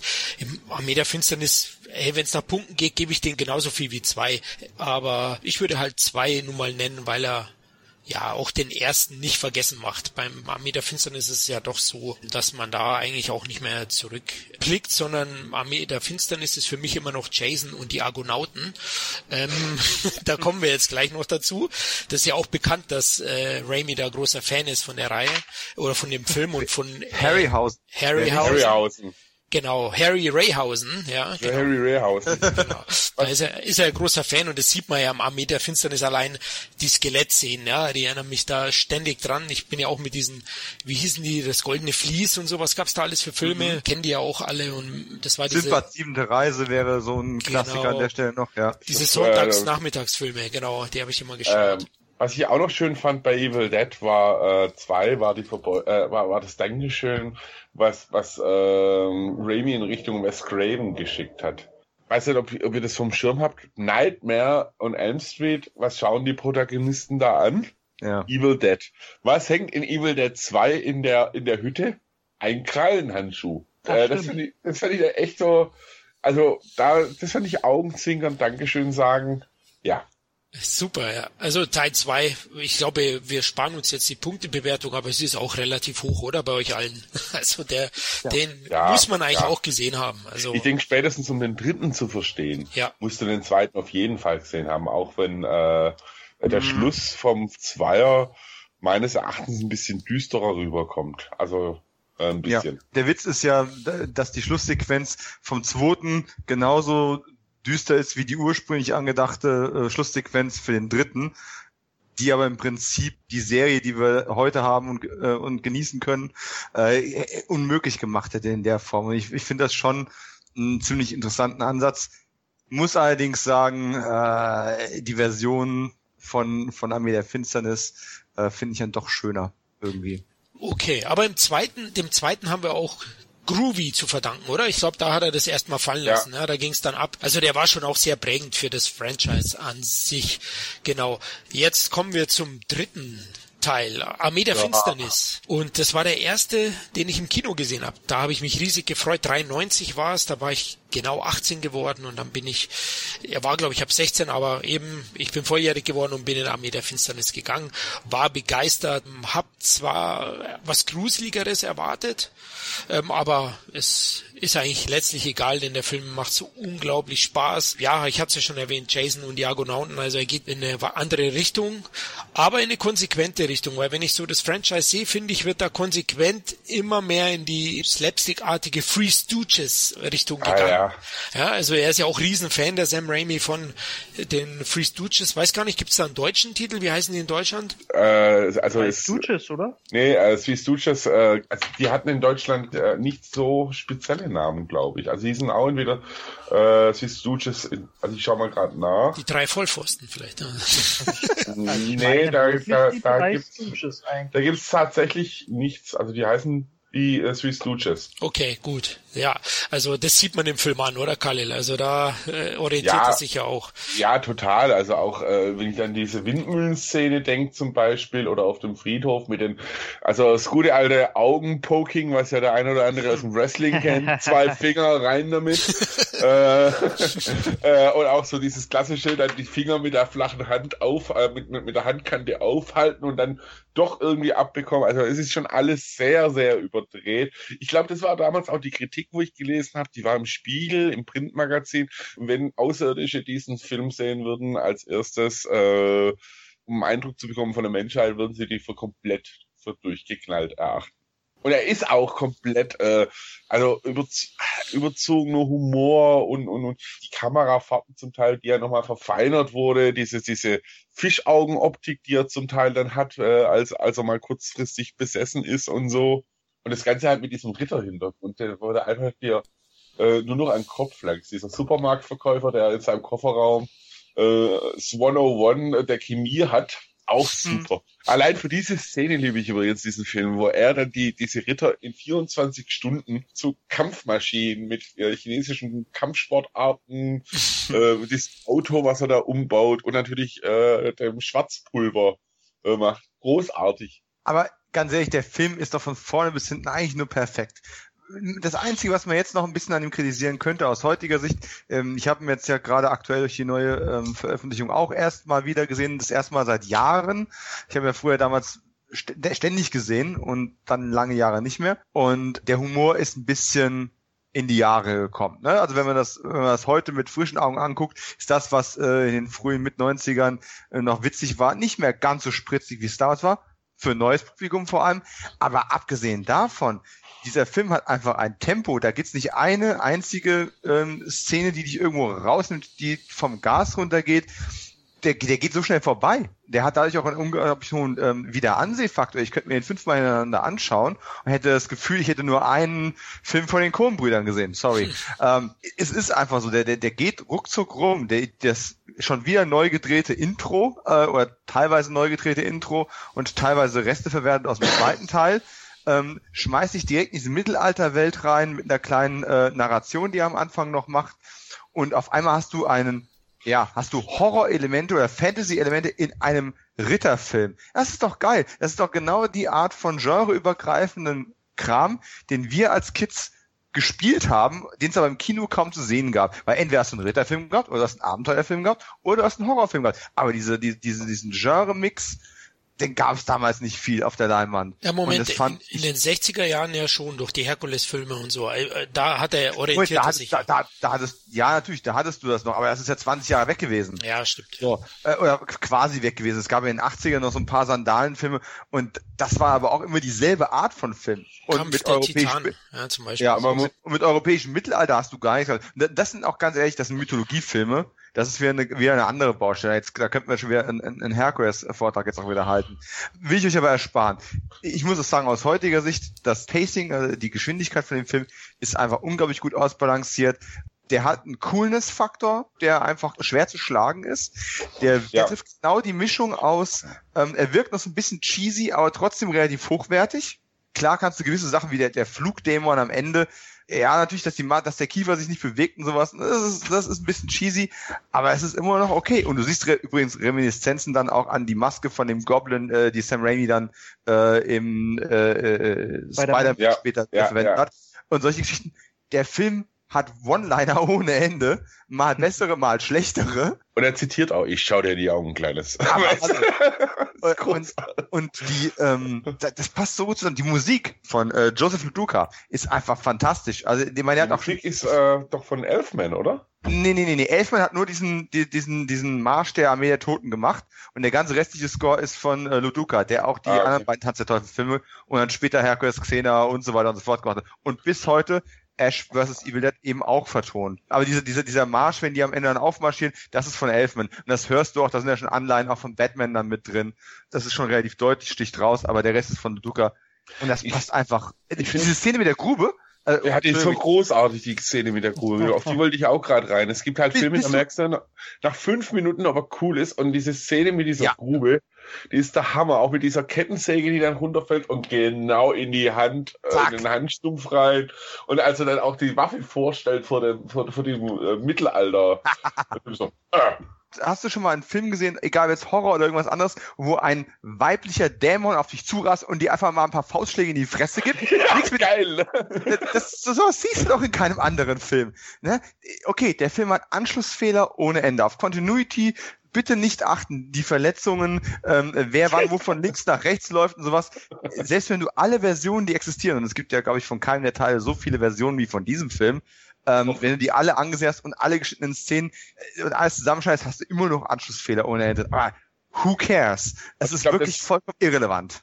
Ich glaube, dieser Film hat auch den, den Kultstatus, den, den dann Bruce Campbell letztendlich hatte, dann ja. erst untermauert. Also die ganzen One-Liner, sein Auftreten, dieses pseudo-macho-haftige, was, was wirklich zum Fremdschämen einfach war, zum ja. Teil äh, wo er dann mit dieser anderen Rittersmaid und so, ja, ich nehme das alles nicht so ernst und ja, tut mir leid, war nur Spaß. Also so pseudo-sleazy irgendwo und man muss auch sagen, äh, er kommt ja da auch nicht unbedingt als, in Anführungszeichen, sympathischer Charakter rüber. Also eigentlich ist es, eine, wenn man ehrlich ist, eine ziemliche Pfeife irgendwo. Äh, der, der auch Dinge, oh, ich sag nur Klata, Blarata, äh, Klata, oh, oh, Es, es, es, war, es war irgendwas mit N.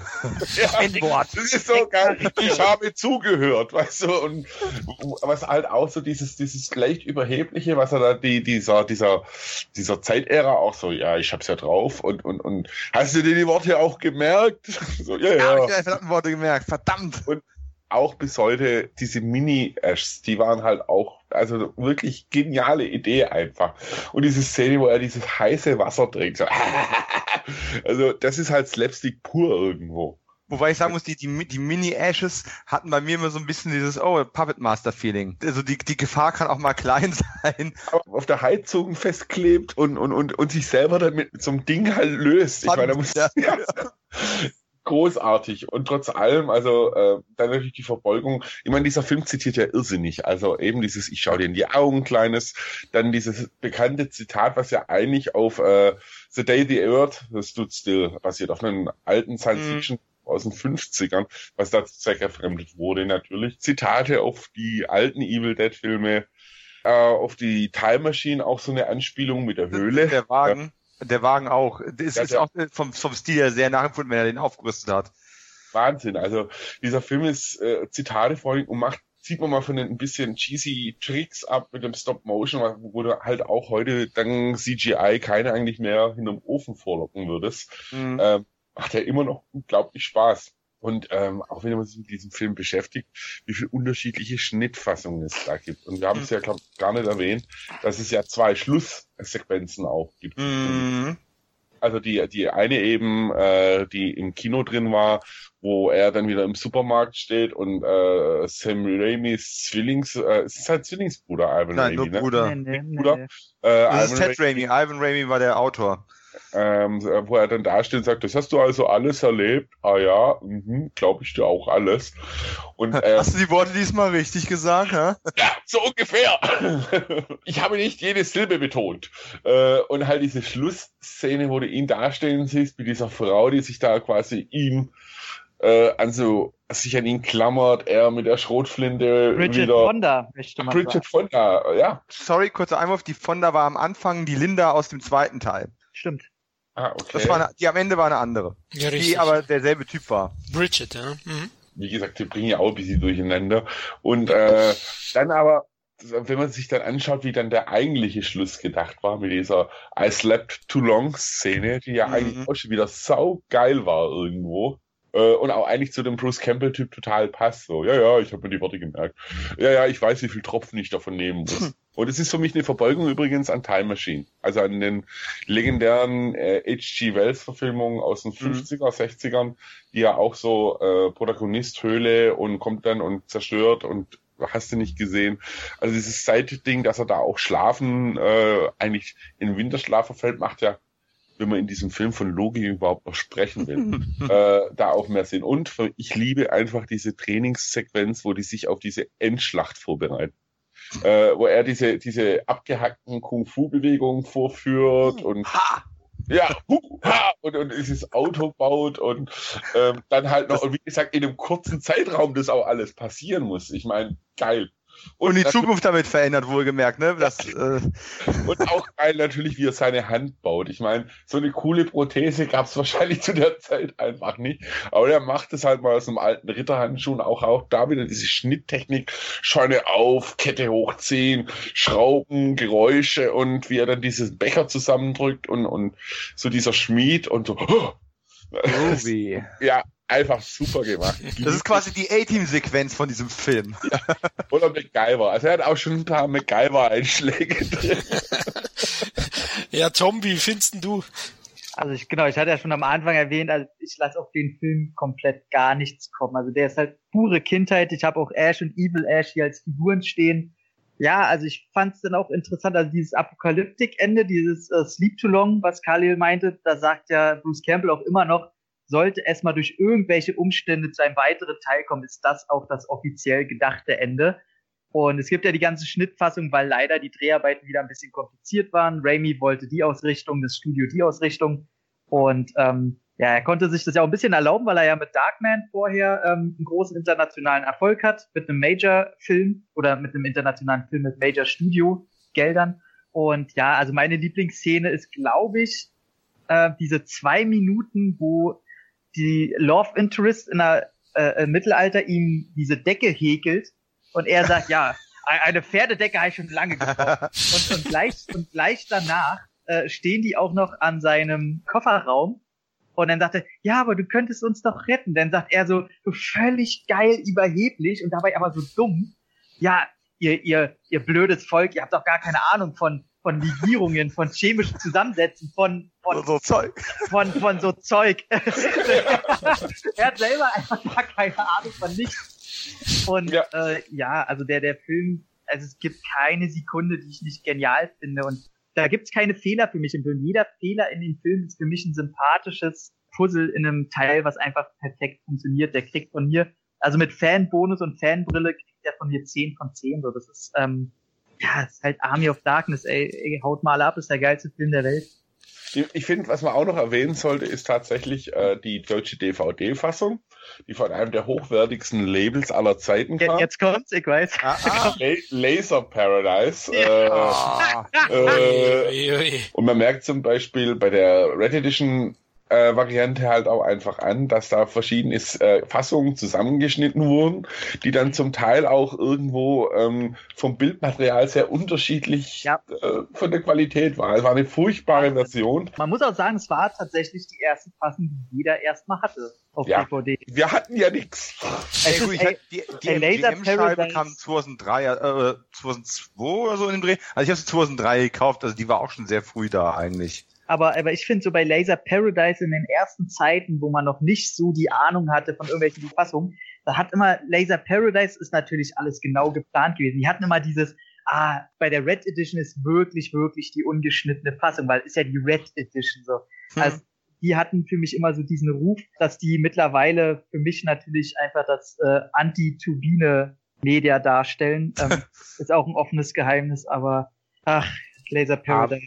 Aber man muss halt sagen, also äh, wenn man da noch den Exkurs machen will, was man denn anrechnen muss, in Anführungszeichen, die haben viel von dem beschlagnahmten Zeug, auch hier wieder eine rechtliche Grauzone. Ähm, Beschlagnahmung muss sich tatsächlich explizit auf die Fassung, auf eine Fassung des Films beziehen. Also man kann nicht einfach sagen, wir beschlagnahmen jetzt mal Tanz der Teufel alle Teile, sondern ja, ja. es muss eine, eine, bestimmte Schnittfassung sein. Und Grekel und Co. haben es halt so clever gemacht, dass die zum Teil einfach andere Schnittfassungen genommen haben. Und es war, gab dann auch in dieser Welle äh, in den Anfang der 90er, Mitte der 90er diese Welle mit Videothekenkassetten. Äh, das war die schwarze Black Edition oder wie sie auch immer hießen, mit zum Teil Sachen, wo bis heute, also die, die Geschichte Laser Paradise und Rechte ist so eine Geschichte für sich, aber viele Sachen zum Teil tatsächlich wirklich äh, fragwürdig waren. Aber der Brückenschlag in die Gegenwart, das sieht ja inzwischen alles viel besser aus. Ne? Und jetzt seit ja. ein paar Tagen haben wir die neueste Edition von Armee der Finsternis, die man als Armee der Finsternis-Fan einfach haben muss. Yeah. Ob nun mit Leinenbeutel oder ohne Leinenbeutel, es ist ja wirklich das quasi rundum sorglos Paket, das da uns da präsentiert worden ist mit, oh mein Gott, drei, vier, fünf Fassungen, äh, mit Audiokommentar, mit Spielfilmlanger Dokumentation. Es ist ja wirklich äh, rundum befriedigend eigentlich. Und geilem Cover, was immer seltener wird. Korrekt. Und teilweise für Schweinepreise jetzt schon über den Tisch geht irgendwo. Tatsächlich? Also ich habe noch eine gekriegt. Also ist sie limitiert?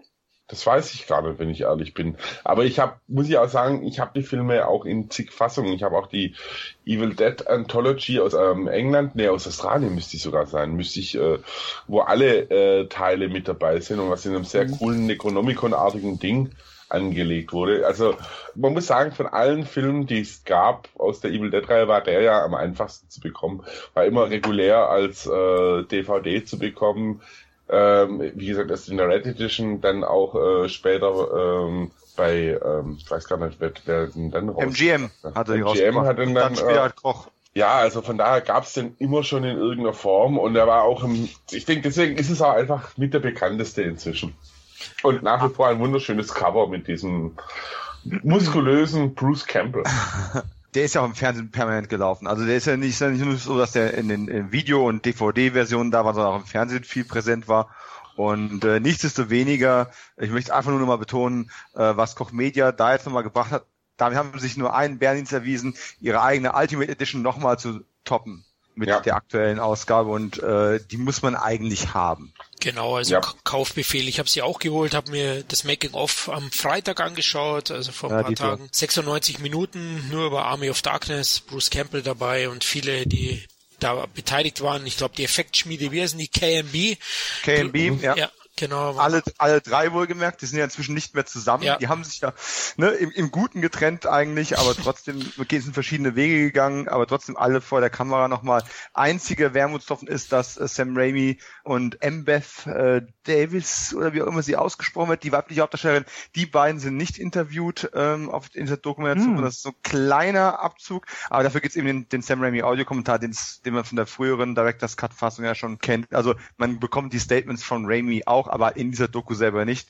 Das bügelt aber Bruce Campbell auch locker alles weg mit seinen Anekdötchen. Auf jeden Fall, also das, da kriegst du das perfekte Komplettpaket. Lustig ist ja auch, dass in Armee der Finsternis der Ted Raimi, der spielt ja x Rollen da. Ne? Also mhm. hier kommt ja immer wieder mal vor. Ist auch zum Schießen. Jetzt muss ich noch mal kurz zu Armee der Finsternis, weil ich ja der ja, miese Peter ist ja übertrieben. Also ich gebe ihm auch neun von zehn, halte ihn eigentlich, äh, er ist absolut ebenbürtig zum zweiten, habe ja jetzt vorhin erklärt, warum ich den zweiten ein bisschen höher hebe, aber die Selbstironie bei Meter Finstern ist auch herrlich. Also Bruce Campbell perfektioniert dann halt auch die Rolle des Ash und prägt die dann auch so, dass, dass es einfach eine Kultfigur der Horrorreihe ist. Ich wüsste jetzt auch nicht, ehrlich gesagt, wer in späteren Teilen Ash spielen könnte, wahrscheinlich niemand. Deswegen hm. ähm, war es ja auch so beim Remake, dass man ja erfreulicherweise oder sich dessen bewusst war und auf den Charakter Ash verzichtet hat. Ganz kurz noch, Armee der Finsternis. Eine Sache muss ich jetzt die Expertenrunde mal fragen. Es wird jetzt mhm. gerade mal bei Leuten ansehen wieder eingefallen. Also zwei Sachen eigentlich. Die erste Sache, wenn die auf dem Friedhof sind und die Armee der Finsternis zum Leben erweckt wird, wo kommen diese Mädchen her? Wofür sollen die gut sein, dass sie das Bild durchschleifen? Ja, auch geil. Das frage ich seit meiner Pubertät. Ich weiß es nicht. Ja, witzigerweise ist ja diese Szene auch in Amerika, glaub, rausgeschmissen worden, wo, wo, sie, ja. wo, wo da die Rittersmaid entkleidet wird. Äh, vielleicht ist es die Verbeugung von Raby so in dieses klassische Damsel in, Mis äh, in Mistress-Ding. Aber ich meine, ein paar Mädels muss man einfach da haben, die die, die, die äh, Ritterskelette bei, bei Laune halten. Vielleicht vielleicht, vielleicht sind sie auch einfach in alte Verhaltensmuster zurückgefallen, haben die irgendwie, und dann ist ihnen das aufgefallen, verdammt nochmal, kein Fleisch auf den Knochen. Ich Idiot. Ich sehe das, ich sehe das auch so. Für mich ist das so eine Verbeugung einfach vor so einem Metal-Cover. Die haben gesehen, was sie da, was da gerade alles haben, was sie für geile Bilder, und dann meinen die, ey, da fehlen eigentlich nur noch nackte Frauen, und er hatte recht. Ja, also, und die, die letzte Frage, die eigentlich auch, die ist mir persönlich wichtig, welches Ende findet ihr persönlich besser, wenn ihr euch für eins entscheiden müsstet? Das äh, Slept Too Long Ende oder das Ich hätte König sein können, aber auf meine Art bin ich König Ende? Äh, Slept Too Long. Äh, tatsächlich finde ich das mit dem Supermarkt.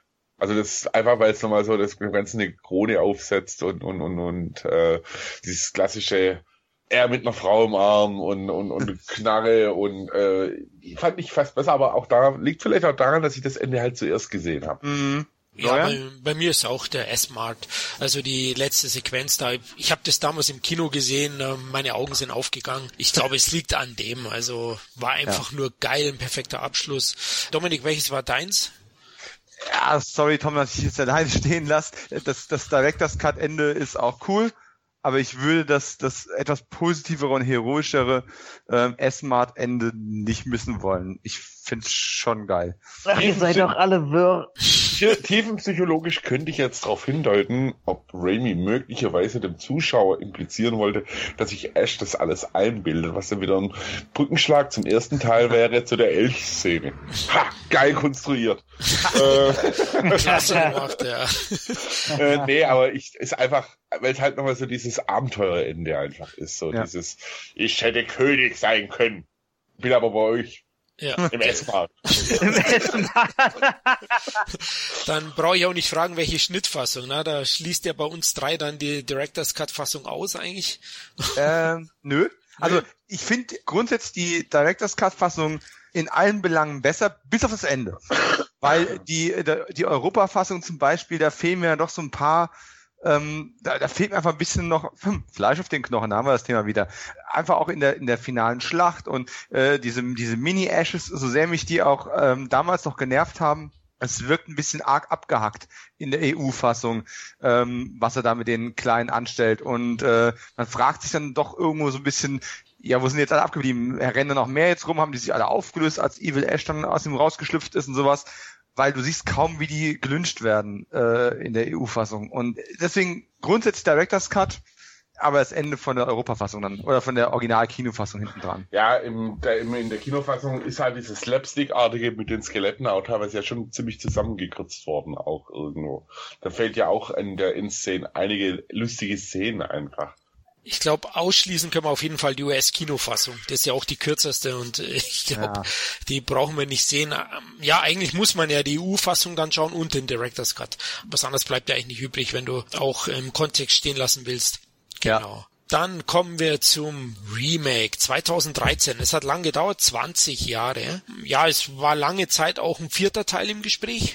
Also das Gerücht gab es ja immer wieder mal, aber ich glaube Raimi vor allem ja, nach Spider-Man wollte er nicht wirklich zurückkehren, kam mir so vor. Also er wollte das wohl hinter sich lassen, weil er eigentlich auch nur verlieren konnte, denkt man. Wir kommen ja dann noch zur Serie dann. Aber Evil Dead, das Remake, ähm, produziert hat's Raimi. Ich glaube, Campbell hat er mitproduziert auch, ja. Auch, ja. Mhm, hat ja. er auch ein Cameo am Ende in den Closing Credits, glaube ich, ganz am Ende taucht er auch auf mit Groovy.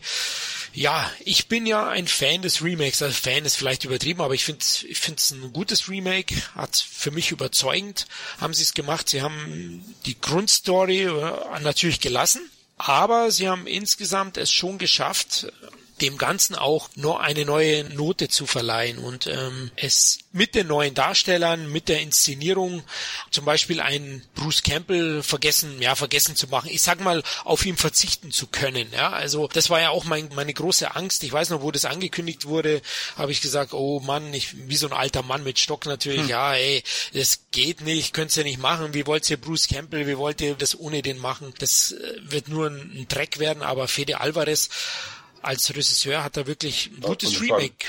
und als erster großer Film, also Respekt. Ja.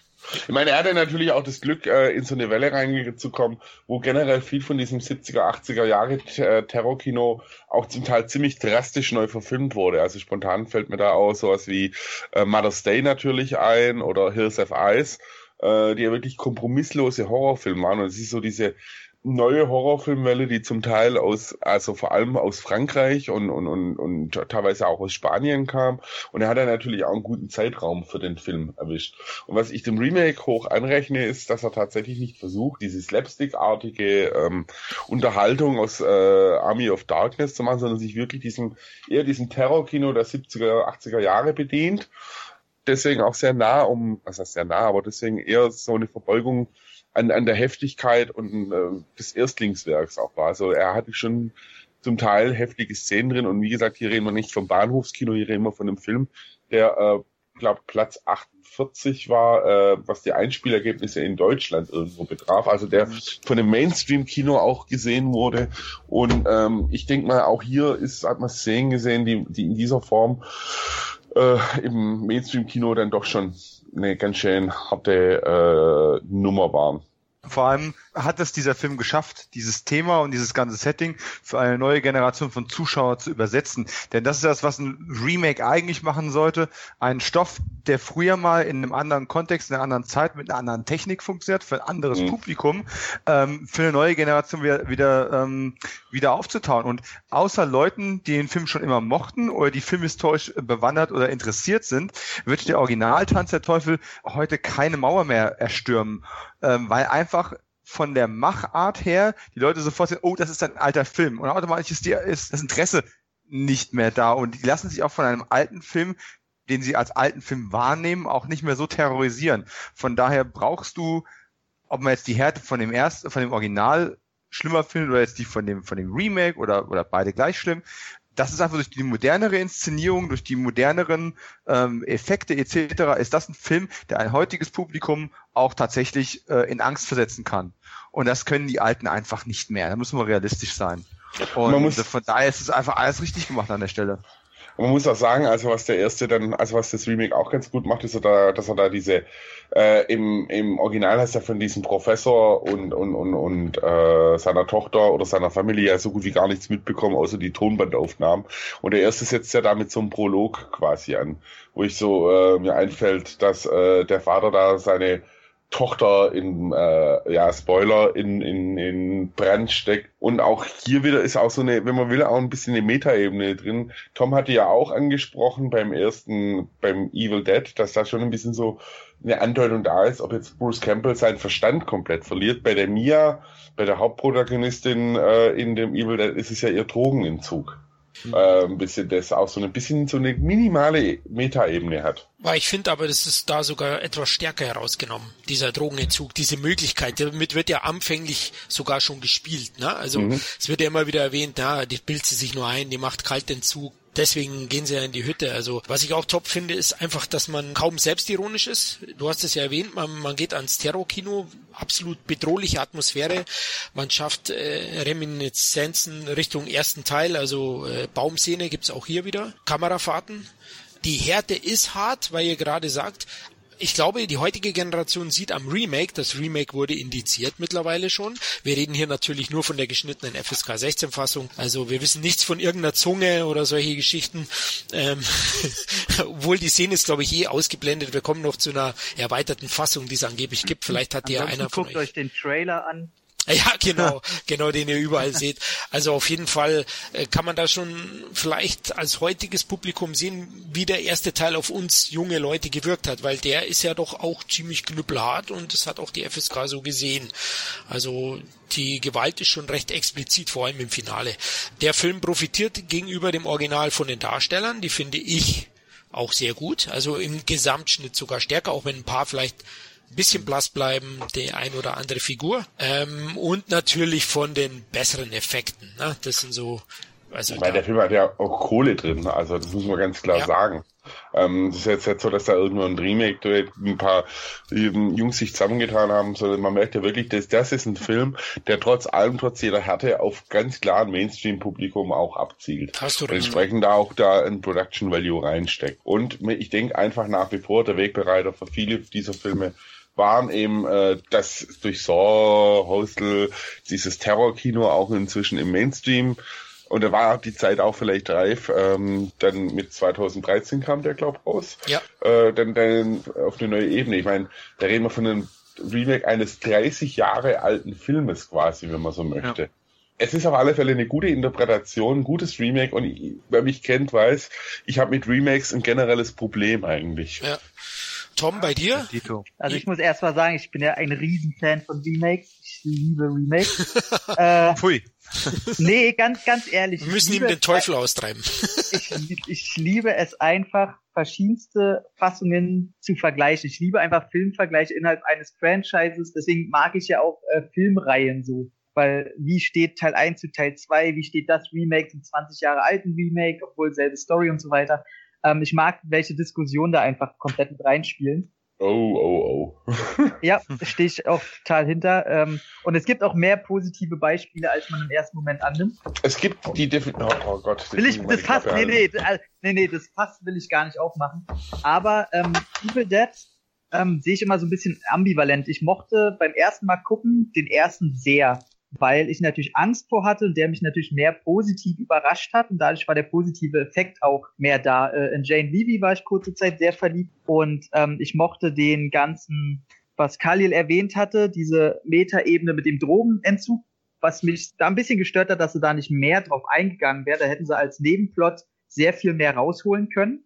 Und vor allem das Brutale daran. Ähm, mich nerven ja sehr diese Torture-Porn-Filme wie Saw und so. Ich finde daran nichts. Das ist äh, langweiliger Scheiß.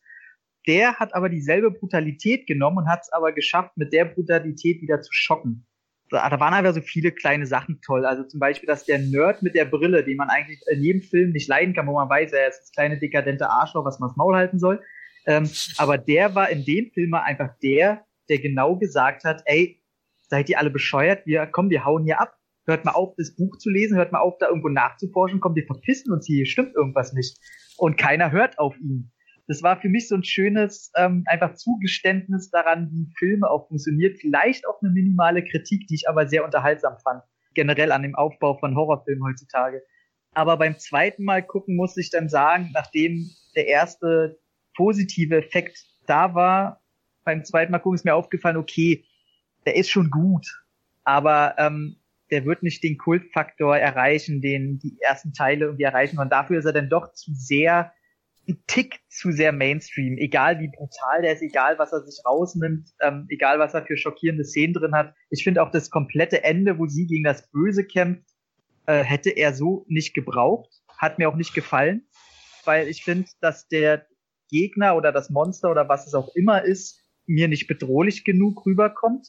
Also da weiß ich nicht, hat, fand ich irgendwie dann mit dem Blutregen und so alles optisch ganz nett, aber das war mir dann eine Spur zu drüber. Aber trotzdem ein, ein sehr gutes, guter Horrorfilm einfach. Und wenig CGI-Effekte, muss man oh, auch fair Oh ja, sagen. oh ja. Also viel Handmade, ja. Äh, was ja inzwischen wirklich ähm, ein bisschen selten geworden ist, auch bei Gore-Effekten. Aber da ist tatsächlich, und man hat schon einiges an Aufwand gehabt, also auch um die Hütte so darzustellen, wenn man so, also wirklich so alles ein bisschen schmierig, dreckig, versifft. Ist immer wieder, kann man den Schulterschluss vom Anfang, dass man san dass wie wichtig sanitäre Anlagen sind. ähm, und ähm, es ist schon, also es ist definitiv, also da würde ich dir auch echt, gehe ich mit dir mit, Tom. Es ist ein gutes Remake. Ich habe zu Remakes eine sehr andere Ansicht wie du. Ich, ich gebe denen auch eine Daseinsberechtigung. Ähm, das ist vielleicht auch mal ein Thema, wo man in einem anderen Podcast Remake, gut, böse, äh, erschießt alle Regisseure, die Remakes machen, keine Ahnung. Ich, ich, nur, in, nur in ganz kurz, ich sehe es teilweise leider auch ein bisschen so als auf eine sichere Bank setzen. Was machst du, wenn, wenn, wenn du keine, wenn du nichts neu, äh, keine neue IP hast, du greifst halt eine auf, die halt in der Populärkultur einen gewissen Ruf hat. Und da ist halt Evil Dead wirklich einer der Horrorfilme schlechthin wahrscheinlich. Deswegen wurde ja auch beim Remake wirklich sehr genau hingeschaut. Aber dafür ist es ein gutes Remake. Es ist allerdings kein Meisterwerk, der diesen Stellenwert hat, den, den jetzt ein Evil Dead äh, aus den 80ern einfach hatte. Ne, das ist richtig, aber der, das Kuriose. Das will er auch gar nicht sein. Nee, und äh, aber das Witzige ist, Fede Alvarez hat vorher ein paar Kurzfilme gemacht, hat darüber im Internet einen kleinen Bass erzeugt, ist dadurch an diesen, an diesen Film drangekommen, ist in, in, in Gespräche gekommen, hat das Remake von Evil Dead machen können und es hat seine Karriere genauso losgetreten mit einem Remake, wie es damals beim Original bei Sam Raimi der Fall gewesen ist. Das, so Fälle hast du auch nicht besonders oft. Und ich finde es interessant, der hat dann, ich meine, letztens hat er dann eine Episode From Dust to Dawn getreten, dann Don't Breathe, der ja, ja auch sehr gut, an, der sehr aber, gut aber, angekommen nicht, ist. Nicht spoilern, den kenne ich auch noch nicht. Ich spoilere nicht, aber er ist überall ja sehr gut angekommen, sowohl bei Kritik als auch beim Publikum. Und äh, der wird seinen Weg gehen. Und ähm, ja. das ist auch okay. Ja da kann man das, das Remake ad acta legen. Das ist auf jeden Fall unter den vielen, vielen schlechten und überflüssigen Remakes eine von den besseren Adaptionen, die man grundsätzlich so finden kann auf dem Markt. Aber ihr habt es ja schon gesagt, ohne den, ja, ohne das, das Kultpotenzial, was dahinter stehen. Wobei man fairerweise wirklich sagen muss, das haben die allerwenigsten Horror-Remakes geschafft. Richtig. Also die haben ja. natürlich ein bisschen die Stellschraube was äh, hochgedreht. Also ich halt äh, The Hills of Ice bis heute für einen sehr verstörenden Film, mhm. das Remake. Das Original äh, ja, das Original durch für die damalige Zeit, ja. ja. Äh, ohne Frage. Aber äh, man merkt halt, da wurde halt eine Schippe Brutalität äh, draufgelegt, aber die Originalität, die halt der erste hat und, und so sehr ich aber es schätze, die fehlt dem halt. Aber muss er ja auch nicht haben.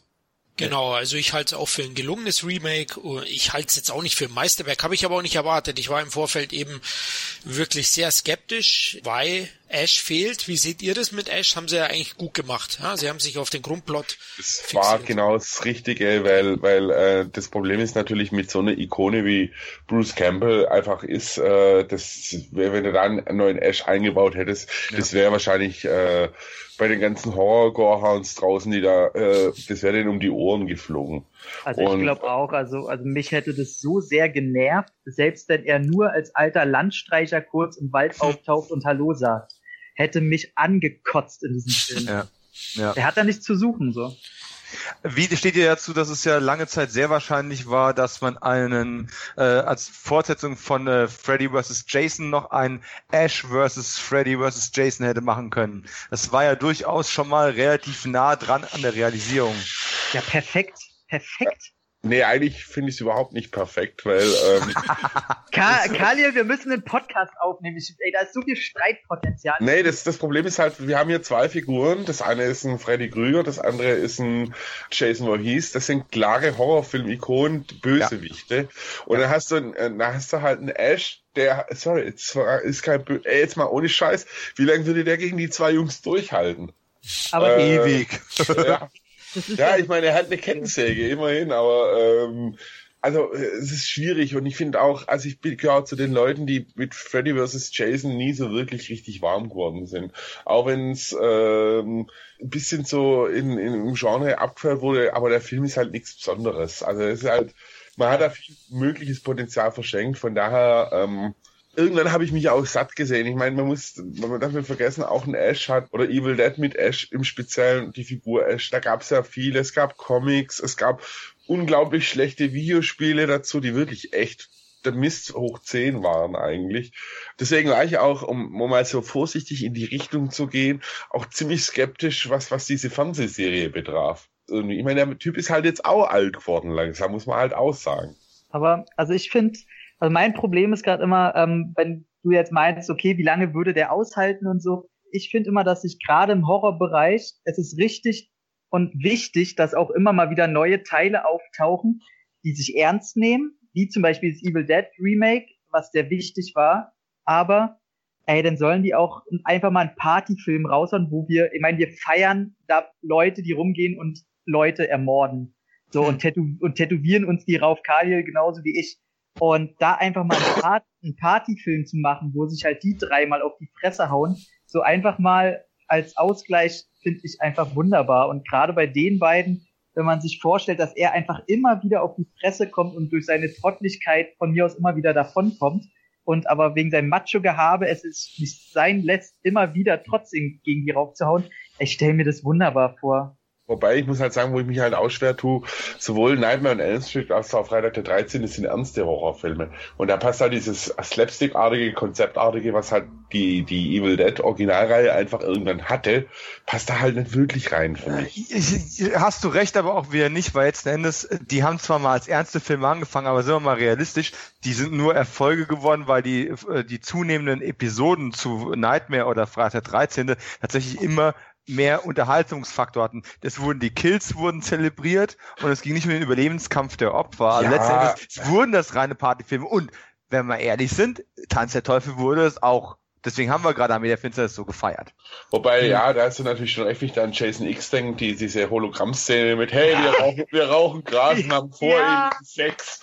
Äh, die, ist, die ist schon ziemlich cool, aber wie gesagt. Ich weiß aber, äh, was du meinst ja, und, und deswegen tue ich mich da schwer und deswegen nochmal finde ich es auch schön.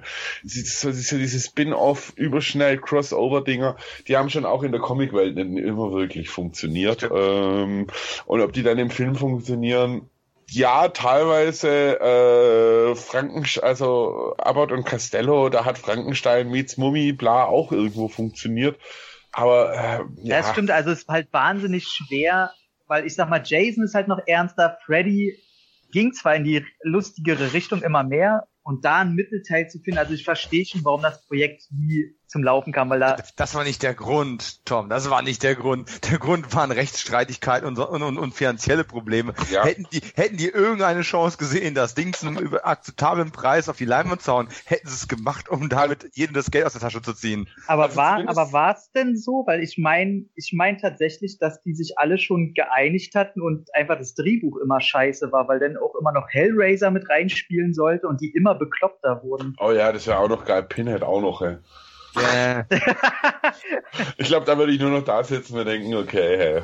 hey einfach so ein YMCA-Video, Chucky hauen wir auch noch mit rein und allesamt, einfach so ein 70er Jahre Batman, nur mit. Aber dann guck, aber dann guck dir Chucky und seine Braut an, da hast du es eigentlich schon. Der Chuckys Baby, da hast du den Scheiß. Nee, aber ja, muss, man muss auch sagen, im Comic gab es diese Crossover-Horror-Dinger teilweise. Also ich glaube, es gab auch ein äh, äh, Leatherface versus äh, Ash versus Freddy äh, was dann auch schon wieder, also glaube ich jetzt irgendwo mich düster daran zu erinnern, dass es da so Ansätze gab, aber ich denke, so ein Projekt ist auch eben aus Rechtsstreitigkeiten und irgendwann fragt sich natürlich auch einer, möchte ich überhaupt die Rechte dafür hergeben, wenn du eigentlich weißt, das ist totale Krütze, was da gerade äh, so auskommt. Das sind ja wirklich drei unterschiedliche Universen, die sich kaum und überschneiden. Ja, die konnten sich bestimmt nicht einigen, wer gewinnt. wer üblich bleibt. Das ist das nächste Problem, ja. Ja, Ash natürlich mit einer Frau am Bein. äh, ohne Bein. ja, ohne Bein. Äh, genau, und mit einem Maschinengewehr anstelle einem Bein, weil wir ah. dann noch den Planet Terror äh, äh, drin haben. Ja, ich bin halt, wie gesagt, immer vorsichtig. Äh, ich bin ja ein alter Mann langsam und, und, und habe ja jetzt echt äh, äh, Filme wahrscheinlich im fünf, sechs, äh, im fünfstelligen Bereich locker gesehen. Und natürlich sage ich mir, ähm, nervt es mich manchmal, wenn man auf solche Konzepte setzt, weil man natürlich äh, genau weiß vom Produzenten, man hat da ein festes Publikum. Man hat da die, die Fans und die gehen da auch rein, egal wie beschissen das Ding ist. ist Aber genau in der Zeit leben wir halt nun mal gerade. Ja, und es ist einfach so ein Trend, ganz weg von, von diesem Ding jetzt, äh, wie man diese unglaubliche Remake und, und Literatur und die nächste Comic-Verfilmung, wo ich einfach sage, ich bin da langsam satt, ich würde gern mal neue IPs sehen oder würde es auch mal gern sehen, dass eine neue IP nicht quasi im Kino verreckt, wie es jetzt bei Pacific Rim zum Beispiel der Fall war. Ja, aber der war auch scheiße. Nein, war er nicht. ich weiß, jeder findet den toll und ich bin Kaiju-Fan durch Echt? Durch, ich finde den nicht so toll. Ich, fand den Und scheiße. ich liebe Del Toro, also. Pff. Ich hab's jetzt, weil ich. Aber Del Toro hat äh, tatsächlich ein komplettes Universum erleben. Also das ist was, wo ich ihm ja, ja, aber ich... er hat jetzt nicht irgendwo sich äh, in ein fertiges Ding eingestiegen, sondern der hat mal eben und das vermisse ich einfach inzwischen an Filmen. Äh, ein komplettes Universum äh, um diese Kaijus und Background und mit den Rückblenden erschaffen. Und das vermisse ich einfach so, diesen Mut von Hollywood, da was komplettes Neues zu machen, wobei natürlich auf der anderen Seite ein John Carter auf Mars, der eben mal fast Disney im Alleingang getötet hat, kann ich auch verstehen, dass man da teilweise auch äh, immer vorsichtiger wird. Ich meine, wir leben in einer Zeit, wo Filme halt inzwischen bei Production Values angekommen sind, die kann man sich mhm. gar nicht mehr vorstellen. Und natürlich, da sitzt ein Controller, da sitzt ein Producer, die, die, da sitzen Geschäftsleute, Film ist halt auch ein Geschäft. Um mal zum, zum Remake zurückzukommen, äh, weißt du da das Budget vom Evil Dead Remake? Nee. 17 Millionen. 17 Millionen. Das ist auch nicht, da haben sie auch nicht zu viel zugetraut, ne? Ja, aber 17 Millionen ist, äh, eine Gruppe Leute in der Hütte musst du nicht mit 100 Millionen drehen. Oder solltest du besser auch nicht. Will ich aber. aber witzigerweise arbeitet Alvarez meines Wissens gerade an einer, äh, oh Gott, ich darf es gar nicht laut sagen, einer Videospielverfilmung. Also Geil. Ähm, geil. Also Leute, äh, melkt die Kuh so lange, bis sie Blut gibt. Ähm, aber aber ganz ehrlich, wenn, wenn ihr das Ganze noch etwas teurer haben wollt, dann schaut euch die, die durchaus ernst gefilmte Parodie auf all diese Filme an. The Cabin in the Woods. Der hat 30, der hat 30 Millionen gekostet und nimmt nicht nur das ganze Genre, sondern natürlich spezifisch auch Tanz der Teufel aufs Korn, ohne sich drüber lustig zu machen. Das ist ja kein verkackter Spoof, Nee. Ähm, einfach angucken, Spaß haben und dann gibt das Ganze auch mit, mit High, mit High Production Value und mit ein paar CGIs und also, alles cool. Also das noch ganz kurz, wenn du den noch erwähnst, ich war mir nicht sicher, ob man den überhaupt erwähnen soll. Ich musste. Aber, aber Cabin in the Woods muss ich auch sagen, es ist ein, eine wunderschöne Verbeugung, nicht nur an, an, an Evil Dead, sondern eigentlich an das ganze Horrorfilm-Genre, weil der natürlich mit diesen ganzen Archetypen und Regeln auch spielt. Und ich brauche unbedingt eine Bong, die ich zu einem äh, Trinkgefäß ummodeln kann. das war schon geil. Das war schon geil. Und ich meine, witzig ist halt auch, wenn wir da bei dem Film sind, ist ja, dass der wohl ewig lang, äh, ewig lang in Filmverhältnissen äh, nicht vermarktet wurde, weil halt auch der Produzent wieder dargestellt worden äh, ist und eigentlich nicht wusste, was ist es jetzt für ein Film? Ist es jetzt ja. ein Horrorfilm? Ist es eine Komödie? Das ist auch für mich relativ schwer. Und es kommen die großen Alten vor. Großartig. Mhm. Ja. Oder, oder jetzt sollte man aufpassen, nicht zu sehr zu spoilern, ne? Genau, das machen wir auf keinen Fall. Also Kevin in the Woods ist, ist klasse. Also der war. Aber ich weiß jetzt endlich mal, warum die ganzen blonden Frauen im Film dumm sind. Ja. Von der Tönung, oder? Ja, von, von der Haartönung und, und der Haarbürste. Und ich weiß jetzt, warum Kiffen eigentlich eine gute Sache ist. Äh, man behält dann da nämlich, solange man bei seinem Homegrown bleibt, den Überblick. Äh, ja. Lie aber Lieblings Lieblingsstelle im ganzen Film. Am besten trennen wir uns jetzt. Der Einzige, der was ist der Kiffer. Jetzt. Echt jetzt? Super. Nee, klasse, und, klasse. und wie gesagt, die, die allein schon auch die Hinfahrt mit diesem, mit diesem Tankstelltyp so, äh, ja. oder eben immer diese Überblendung in diesem Bunker. So, ja, es muss eben so. Die müssen das. Und welche Szene ich da echt liebe, ist in diesem Keller, wo die diese ganzen äh, Gegenstände anfassen und du tatsächlich als Horrorfilmfan zu den mhm. diversen mhm. Gegenständen auch ein bisschen Bezug teilweise hast. Also ja. dann später dann nochmal im Klimax äh, dann wunderschön umgesetzt wurde. Ja, klar. Also das sind auch viele Reminiszenzen, also wirklich jetzt auch, das ist ein Bezug zu, zu Tanz der Teufel auch da, den wir, der nicht zu klein ist. Also allein auch wenn sie versuchen wieder rauszukommen aus der ganzen Geschichte, wir haben das in, in Tanz der Teufel ja auch, wenn die, wenn die Brücke dann quasi nicht mehr existent ist in der Form und solche Geschichten den Rückweg abzuschneiden und also da ist schon, da ist extrem viel dran drin und dabei. Ich kenne viele Leute, die den Film nicht so besonders mochten, entweder weil sie eine Comedy erwartet haben oder einen harten Horrorfilm und beides nicht bekommen haben aber wer gerade sich für diese Art Film interessiert, sollte definitiv mal äh, einen Blick riskieren. Ich meine, hey, Drew Goddard macht äh, momentan Marvel's Daredevil und äh, Joss Whedon, äh, Buffy Angel und äh, Avengers ist ja auch kein unbeschriebenes Blatt. Also einfach mal anschauen, wenn man es nicht schon längst getan hat. Ja, aber ich, ich kann das verstehen, wenn Leute ihn nicht so gut finden, wenn du natürlich nicht den ja. Bezug zum Genre hast, hast du halt ja. nicht so viel Spaß damit, ja. Da erwartest du einfach was anderes. Und ist auch wieder ein Film, der beim zweiten Mal tatsächlich auch nicht mehr so gut ist.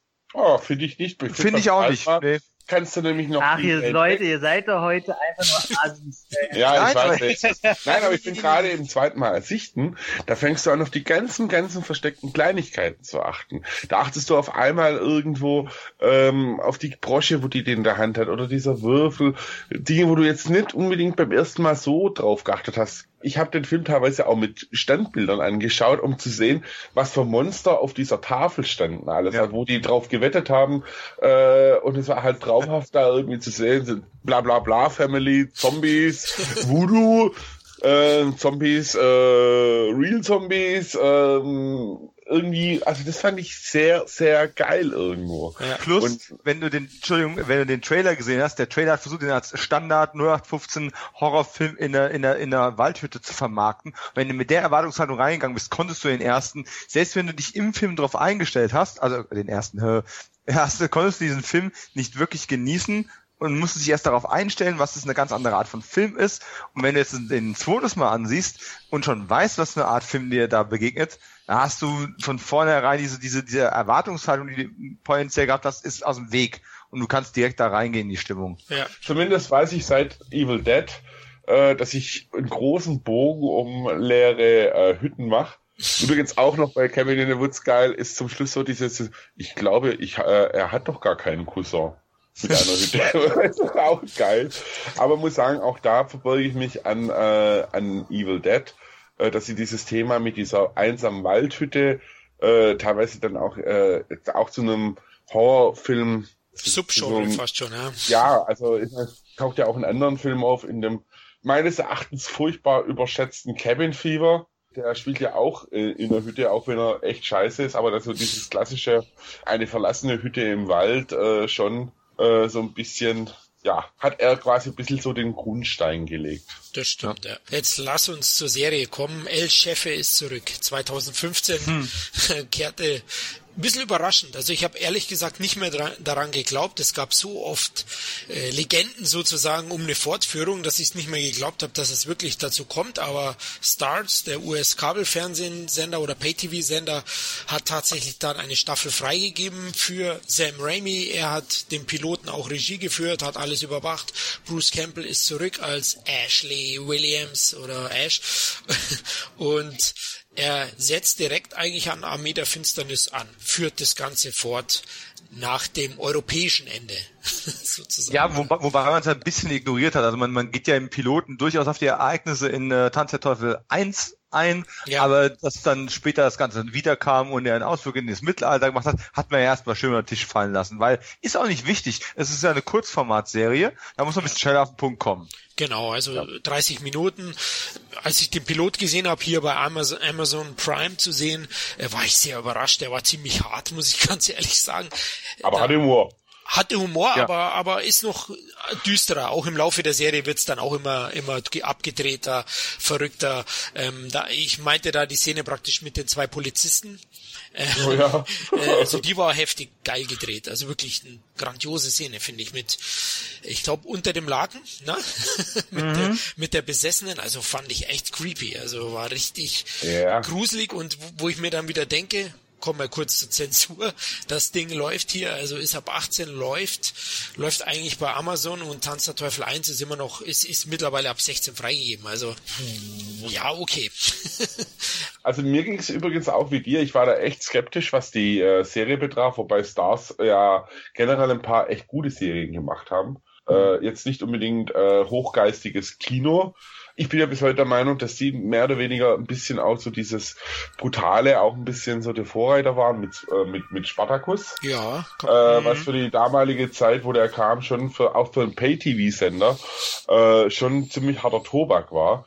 Aber ich habe mich echt gefreut, weil äh, diese Serie war halt auch eine, ist eine Verbeugung auch an die Fans irgendwo. Ja die der, die Filme weltweit haben. Es ist eine Verbeugung vor der Figur Bruce Campbell, der, der sich wirklich toll selbst auch persifliert irgendwo. Also mit seinem Korsett, was er trägt äh, und dieser Scheißjob. Ich meine, es ist noch, es ist ja noch schlimmer als der S-Markt eigentlich. Also dass er da der La Lagerhilfe irgendwie ist und halt wie immer total verpeilt eins der wichtigsten Bücher irgendwo abgelegt hat irgendwie so nach dem Motto, ja beim Kiffen irgendwie verlegt halt das Ding und äh, schon gut gemacht. Aber abgefahrene Nebencharaktere, als allein schon Lucy Lawless, großartig einfach äh, fand ich schon sehr. Aber von Fernsehserie echt harter Tobak und ich hatte echt bisher, ich bin leider noch nicht bei der zweiten Staffel, viel Spaß mit der Serie.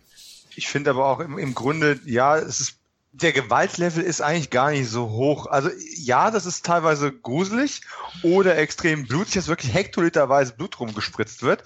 Aber es ist, ist selten in der Kombination, dass es wirklich eine wirklich gruselige Szene und eine Blutszene zusammenkommen. Es ist im Kontext schon so, dass der Unterhaltungsfaktor ein Stück weit überwiegt.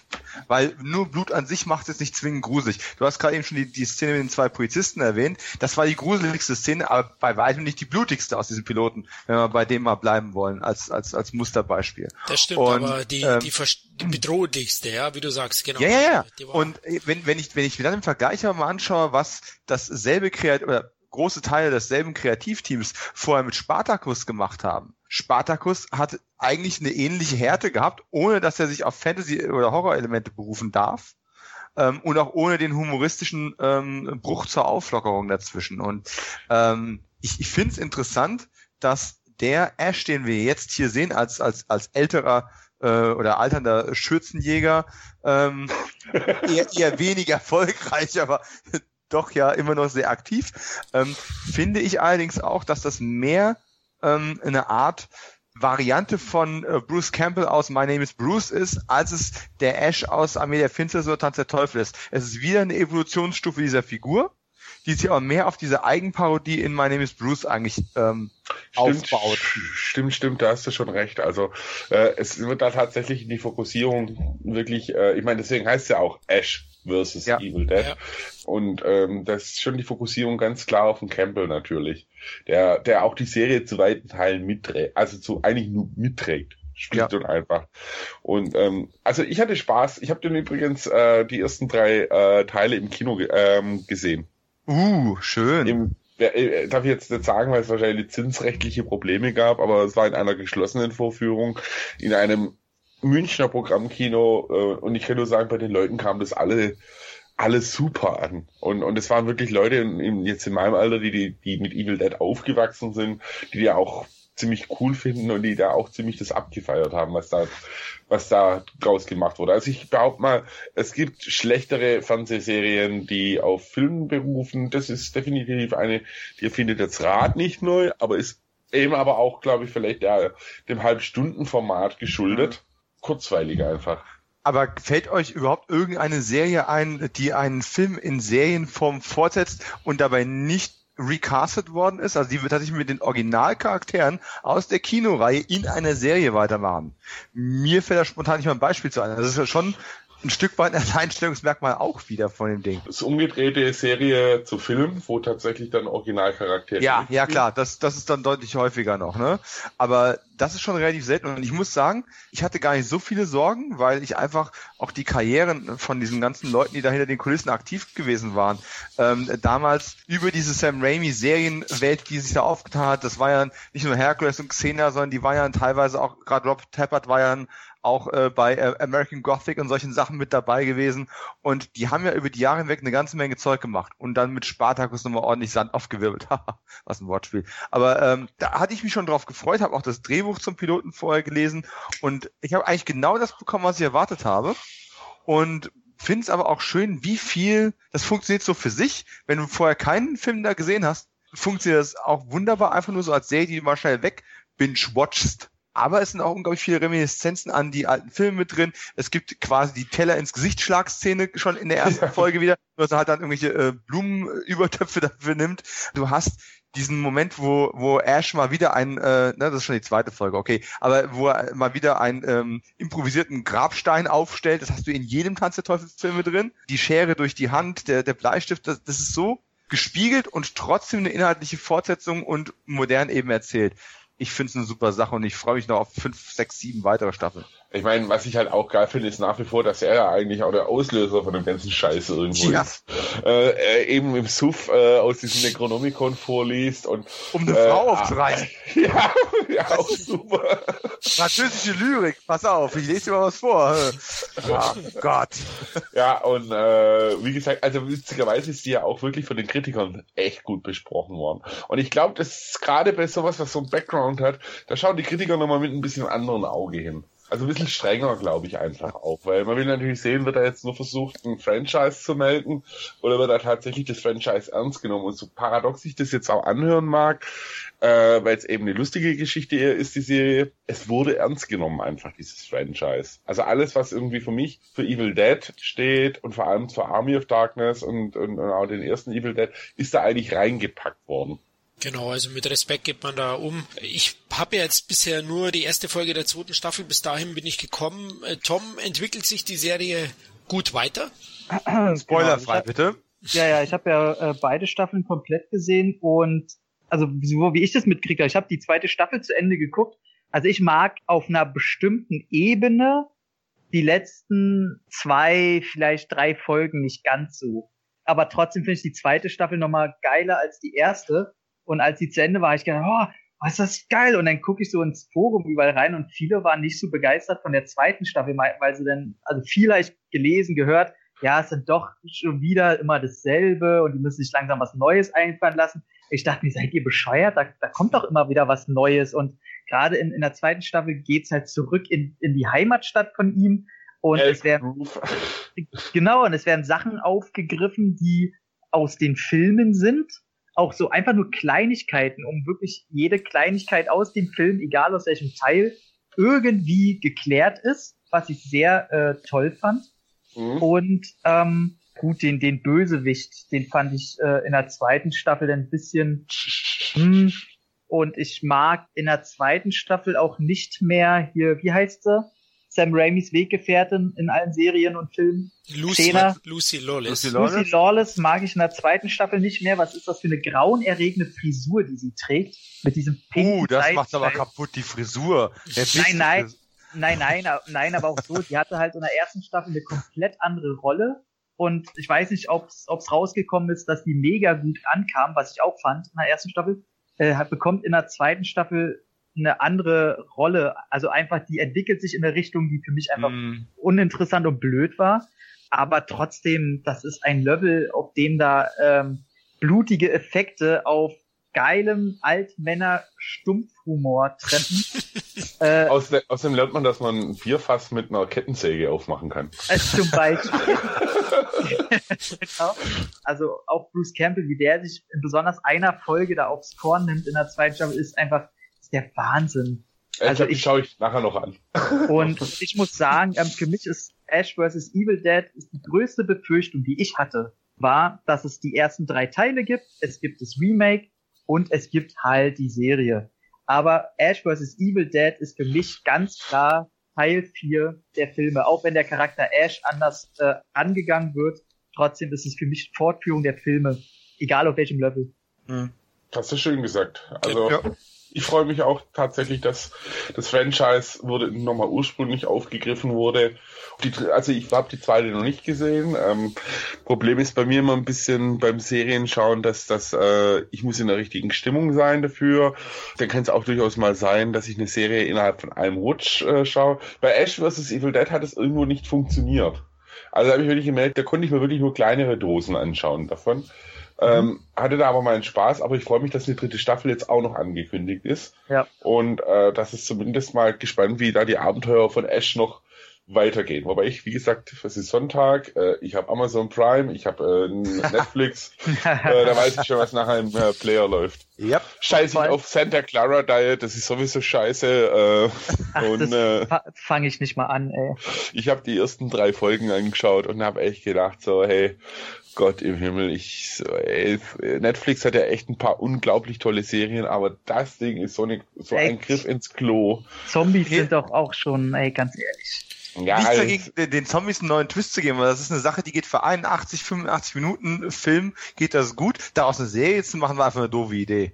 Ja, definitiv. Und dazu noch mit leider zum, also Drew Barrymore ist, sorry, ist eine ganz coole Schauspielerin und auch Produzentin und Co., aber äh, da ist ja einfach, das ist, also so schlechte Comedy-Darsteller habe ich selten irgendwo gesehen, muss ich einfach. Oh, achso, und ähm, zu Ash vs. Evil Dead noch ganz klar. Ähm, ich habe mir bei mehreren Folgen beide Versionen auf Deutsch und Englisch angeguckt unbedingt ähm, im Original gucken, weil wirklich gefühlt alle fünf Minuten ein Wortwitz komplett flöten geht.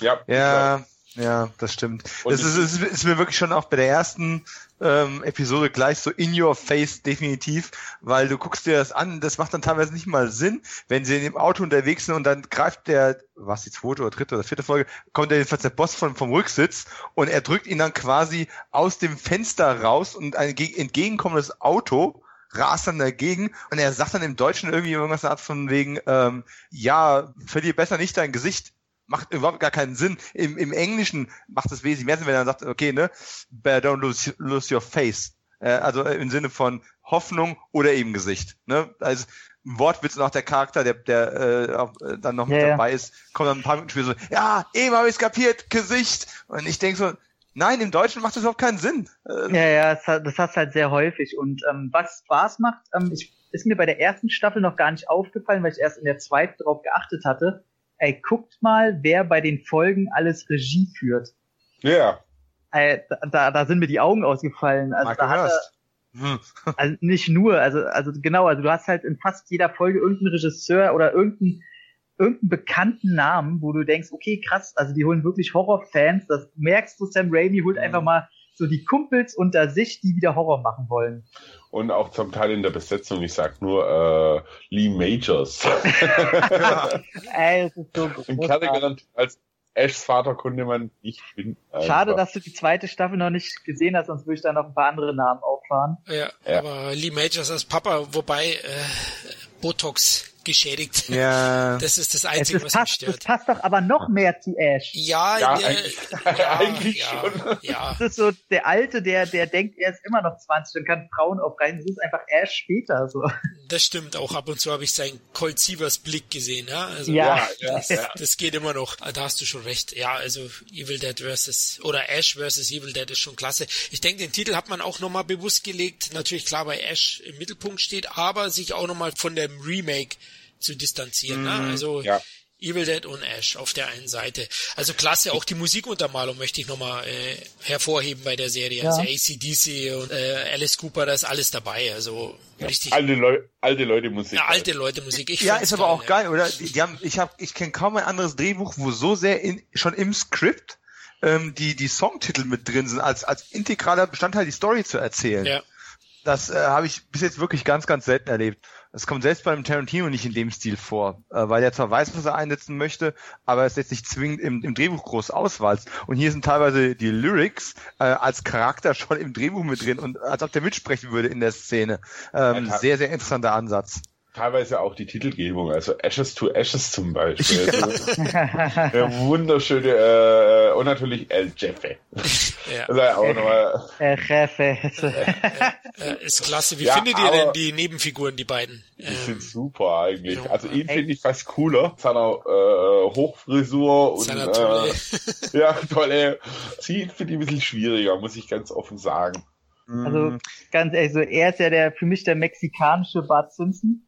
Einfach, ey, ey, ey, Pablo ist einfach, also wie er immer sagt, es ist Pablo, mein Mexikaner. Das ist so geil. Und tatsächlich Kelly, ähm, wenn du sie nicht magst, ich hatte das Problem in der ersten Staffel auch. Und in der zweiten Staffel wissen sie aber, wo sie mit ihr hinwollen.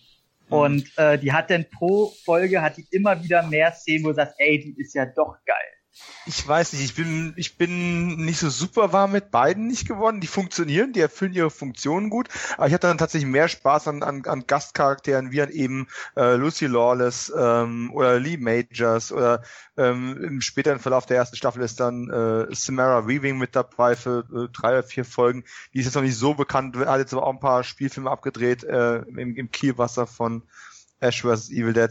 Da habe ich eigentlich mehr Spaß dran und ich mochte auch eigentlich von Anfang an die, äh, oh Gott, wie heißt sie, ähm, Jill Marie Jones. Die hatte als Charakter noch gar nicht so viel zu tun, aber die hat einfach ähm, interessant gespielt, hat interessante Entscheidungen getroffen und hat was aus dieser Polizistenrolle auch gemacht.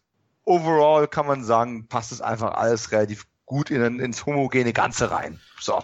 Ja, eine Frage so. habe ich noch ganz kurz. Äh, das Einzige, was ich, oder einer der wenigen Punkte, die von vielen kritisiert werden, ist das CGI-Blut. Wie seht ihr das da? Also, ja, aber das war schon bei Spartacus, äh, äh, hast du teilweise gedacht, alles klar. Also das gehört find, zum kann, Sender, ja. Ja, ich weiß nicht, ich meine, ich meine, es sind jetzt auch nicht so das ultra riesige Production Value, was das Ding hat. Ja. Äh, und, und ich finde, man kann auch Nitpicking irgendwo betreiben. Also, du kannst es auch kaum anders machen. Das, ja. Überleg mal, wie viel, wie viel tausend Hemden und wie viel Setups, das, das ist nicht bezahlbar in dem, ja. in dem äh, also, Rahmen. Genau, also für mich ist es auch so, ähm, jeder weiß, wie sehr ich CGI-Blut verabscheue. Aber ähm, ich finde, dass die Macher das auch wissen, dass das die Horrorfans auch hassen und dass die trotzdem im Gegenzug in jeder Folge Szenen drin haben, wo sie einfach mit Hand, äh, handgemachten Effekten da komplett gegensteuern also als wenn sie dem CGI-Blut den Stinkefinger zeigen, der aber halt nötig ist. Ja. ja. Ja, finde ich, ich finde ich auch so. Also und man muss sich auch bewusst werden. Also ich habe mal so die Zuschauerzahlen durchgeforstet. Also so erfolgreich ist die Serie nicht. Es gibt ja auch mhm. den Ausspruch von Sam Raimi. Also wir haben eine sehr äh, eine virale Minderheit. Also wir haben eine sehr sehr laute Minderheit, die dafür schreit. Aber die Masse ist doch nicht so Evil Dead heiß. Man sieht es ja auch an den Zahlen. Also die haben um die äh, 600.000 Zuschauer in den USA. Stars schafft zwar nicht so viel normal, aber Black Sales zum Beispiel der große Hit bei denen Fernsehen hat da deutlich mehr Zuschauer gehabt und aber es ist auch verständlich, also ja und ja, aber Black Sails kostet halt auch ein Schweinegeld mehr und äh, endet jetzt auch nach der vierten Staffel, also genau auf was ich hinaus wollte ist, wenn wir das CGI dafür akzeptieren müssen, dass wir mehr Staffeln bekommen, dann bitte gerne. Ich meinte ja. nur, wenn man dann das Budget kleiner halten muss, ja, weil man vielleicht nicht die ganz große Masse anspricht. Das finde ich ja in Ordnung. Was mich noch ein bisschen wundert, ganz kurz, äh, die gibt's immer noch nicht auf DVD hier. Ich glaube, hier ja. gibt's vielleicht doch FSK-Probleme, habe ich so zwitschern hören aus Fox-Kreisen.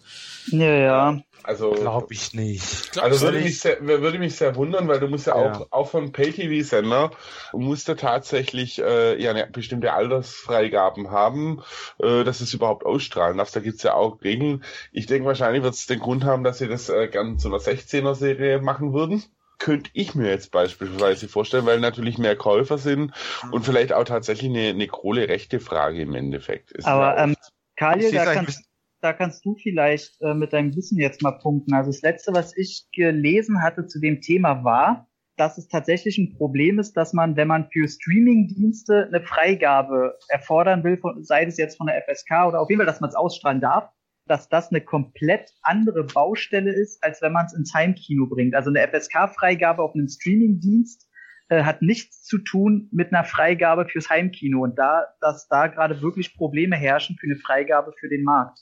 Also das würde mich tatsächlich sehr wundern. Äh, weil inzwischen ist ja eine FSK-Freigabe auch eine bindende Geschichte und es ist beides eine Heimauswertung. Also Ash vs. Evil Dead ist ja auch eine 18er-Freigabe drauf, meines Wissens. Ja. ja. Ähm, und würde mich dann auch teilweise sehr wundern. Und vor allem, wenn ich dann den Vergleich ziehe zu dem, was ich als Fernsehserien kenne, die auch in Streamingdiensten zuerst ausgestrahlt worden sind, die oftmals äh, die gleichen Schnitte beziehungsweise mhm. in der gleichen FSK-Fassung kam. Es gibt da tatsächlich, glaube ich, ein bisschen den Unterschied zwischen Kino und Heimauswertung, aber das, das, haben sie eben, weil das so ein Wirrwarr war, auch teilweise eingedampft ein bisschen. Und es würde ja auch keinen Sinn machen irgendwo. Nee, eigentlich nicht. Ich, ich sehe es eigentlich eher so, dass es eine reine Streaming-Serie ist, die für Streaming-Format auch produziert worden ist. Und abgesehen von Marvel-Produktionen gibt es extrem wenige ähm, Streaming-Serien, die auch auf DVD und Blu-ray rauskommen. Leider wohlgemerkt, weil ich mit meiner, ich betone es immer wieder gerne, mit meinem Steinzeit-Internet hier auf, in der Provinz, ähm, natürlich mit so Streaming-Sachen angucken immer Probleme haben. Es muss immer in Etappen geguckt werden und über mehrere Monate verteilt in kleinen Häppchen. ähm, ja, ist leider so. Tut mir so leid, ey. Danke mir auch, aber wirklich, abseits von Daredevil und sowas, und das hat auch lang genug gedauert, bis es auf DVD rauskam oder auf Blu-ray, gibt es ganz wenig. Also die ganzen Amazon-Produktionen, Hand of God, Bosch oder was auch immer, selbst Man the High Castle ist bis dato nicht raus, ähm, sind alles Produktionen, die also, zu deren Topsellern gehören und aber nicht auf dem Heimkinomarkt erscheinen. Was ich mir natürlich wirklich vorstellen kann, ist es einfach, dass es ein Lizenzhickhack ist. Äh, Amazon hat halt die Rechte an der Serie. Äh, die wollen natürlich, Amazon Prime will natürlich immer mehr auch äh, die äh, Zuschauer an, an den Streamingdienst binden und dann kann es natürlich auch durchaus, kann ich mir vorstellen, dass dann, dann sagt, nee, eigentlich solange das ähm, nicht jetzt äh, ausgestrahlt äh, komplett wurde, bleibt es schön bei uns. Das kann ich mir durchaus vorstellen. Äh, aber Amazon ist in dem Fall ja Rechteinhaber. So, die könnten mhm. das schon selber machen. Das Problem ist ja nur, in der Sekunde, wo ich Amazon bin und ich bringe eine Box raus, und warum sollst du diese Box bestellen, wenn du es bei mir auch umsonst gucken kannst? Das ja. meiste jüngere Publikum würde sich dann umsonst streamen, weil pfeif auf die äh, auf die Doku, die vielleicht noch mit drauf ist und meistens ist ja keiner drauf. Also ja, und ich meine, das ist ja nicht die einzige Serie. Wenn ich jetzt mal an eine andere große ja. Amazon-Serie denke, so meine in the High Castle, ist ja auch meines Wissens liegt die nirgendwo auf DVD nee. bisher vor in Deutschland. Äh, und ich glaube gerade bei diesen Amazon-Eigenproduktionen, eben, da geht's auch wieder das, äh, um Marktanteile haben. Und momentan haben wir ja auch tatsächlich meines Erachtens ein bisschen so, so, so, ein, so ein Kampf der, der, der verschiedenen Streaming-Dienste sich durchzusetzen. Der ist ja schon auf der Strecke der erste Watch Ever. Ähm, jetzt wird es halt spannend werden, wie sich Netflix, Maxdome und Amazon quasi positionieren werden. Aber da muss und ich jetzt einhaken, ganz kurz. Also ich weiß die klare rechte Lage. Also Amazon hat ja die Serie gar nicht produziert, sondern ja, Stars. Eigentlich. Ich habe nur einen Vergleich gezogen zur Eigenproduktion, die, ist nur die gekauft. sind. Und ja, jetzt ja, überleg mal, wo die letzten Startserien, vor welchem Verleih wurden die alle veröffentlicht?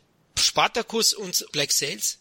alle Fox. Fox hat die Rechte, das ist schon klar. Ihr könnt auch High Castle damit nicht vergleichen, weil High Castle ist eine Amazon-Serie. Ja, aber kann natürlich durchaus auch sein, weißt du, es ist ja so Rechtegabe, ist ja durchaus auch angebunden mit Verwertung in dem Fall und so. Schwierig, also äh, da das festzumachen. Ich meine, vielleicht hat, hat auch äh, Fox einfach gesagt, ja, für die Serie wird's halt auch, ich meine, man sieht's ja in Amerika, hatte das Ding eine halbe Million Zuschauer pro Folge, glaube ich. Und ist jetzt natürlich die Frage, ob du das dann irgendwo dann als DVD-Verwurstung oder als Blu-ray-Box dann irgendwann rausbringst. Also ist jetzt lange immer noch nichts angekündigt. Ja gut, also ich, ich hatte nur gehört irgendwie, dass es wirklich FSK-Probleme gibt. Ich konnte es ja auch nicht glauben. Hm. Aber ich könnte es mir halt also, nur so erklären, weil, weil spätestens seit äh, seit Logan äh, der 16er Freigabe hat, kann ich mir das bei Ash vs Evil Dead. Die Frage ist natürlich, gab es den Lizenzhack, also dieses FSK-Ding, bevor Evil Dead überhaupt wieder frei geworden ist, oder hat gab es einfach auch ich meine, da sitzen ja auch Controller in diesen Filmfirmen, die sagen, oh, die Serie, die auf einem Film basiert, der beschlagnahmt ist, oh oh. Ja, das kann natürlich sein, ja. Also ich denke jetzt im Zuge von Tanz Teufel 1 wird die Serie früher oder später kommen. Also da bin ich mir ziemlich sicher. Ähm, Würde mich auch wundern, weil ich meine, das, das, das äh, lässt man sich ja auch nicht entgehen, das Geschäft. Richtig, auf jeden Fall. Also, aber die Serie ist einfach klasse und wir können euch das nur empfehlen. Leider kann man es im Moment eben nur streamen und nirgends anderes sehen. Aber ähm, ja, wir hoffen, wir sind guter Dinge, dass es vielleicht zu Halloween 2017 da mal rauskommt. Das war nämlich eigentlich für Halloween 2016 ursprünglich mal geplant. Das wusste ich von, äh, von meinem Fox-Kontakt im Sommer 2016. Es war ursprünglich mal geplant, kam aber dann nicht dazu. Vielleicht hat man es ja auch eben verschoben, weil man eben mitbekommen hat, dass eben Tanz der Teufel, Evil Dead wieder in eine Neuprüfung und da nimmt man das natürlich das dann äh, eher mit, bevor die Serie dann für 7,50 Euro bei Müller verramscht wird, mhm. äh, was ja leider oft passiert, auch bei Serien irgendwann, wenn ich mir überlege, was ich teilweise für meine Serienboxen bei Release bezahlt habe. Ich sag nur halbe Staffelboxen Buffy für 120 Mal, äh, waren's, oh nee, es waren schon, waren es schon nee, Euro? Nee, nee, nee, Euro haben die 30, 40 Euro gekostet. Es waren 120 Mark, ja. Äh, ja, ja wo ich meinen Azubi losgeschickt habe und gesagt habe, geh mir die Buffy-Box kaufen. Hier mhm. ist Geld. ja, deswegen habe ich mich damals bei Amazon angemeldet, um die erste Staffel Buffy zu bestellen. Aber, ja. um das nochmal ganz kurz einzuschmeißen, also Ash vs. Evil Dead wird ja im Fernsehen gezeigt. Äh, jetzt noch dieses Jahr im, im April auf, ähm, auf RTL Crime, im Pay-TV. Und ähm, mhm. wenn es dann da läuft, ja, denke ich mal, wenn es da, durch, da durch ist, dann haben wir auch die DVD im Laden stehen. Ja, denke ich auch. Also wenn, wenn das mal durch ist, bei einem in Anführungszeichen eben nicht äh, Streaming-Dienst, denke ich, dann ist die Chance auch recht groß. Also lieber Zuhörer, der du das jetzt in, äh, im Mai hörst, tut uns leid jetzt in zehn Minuten.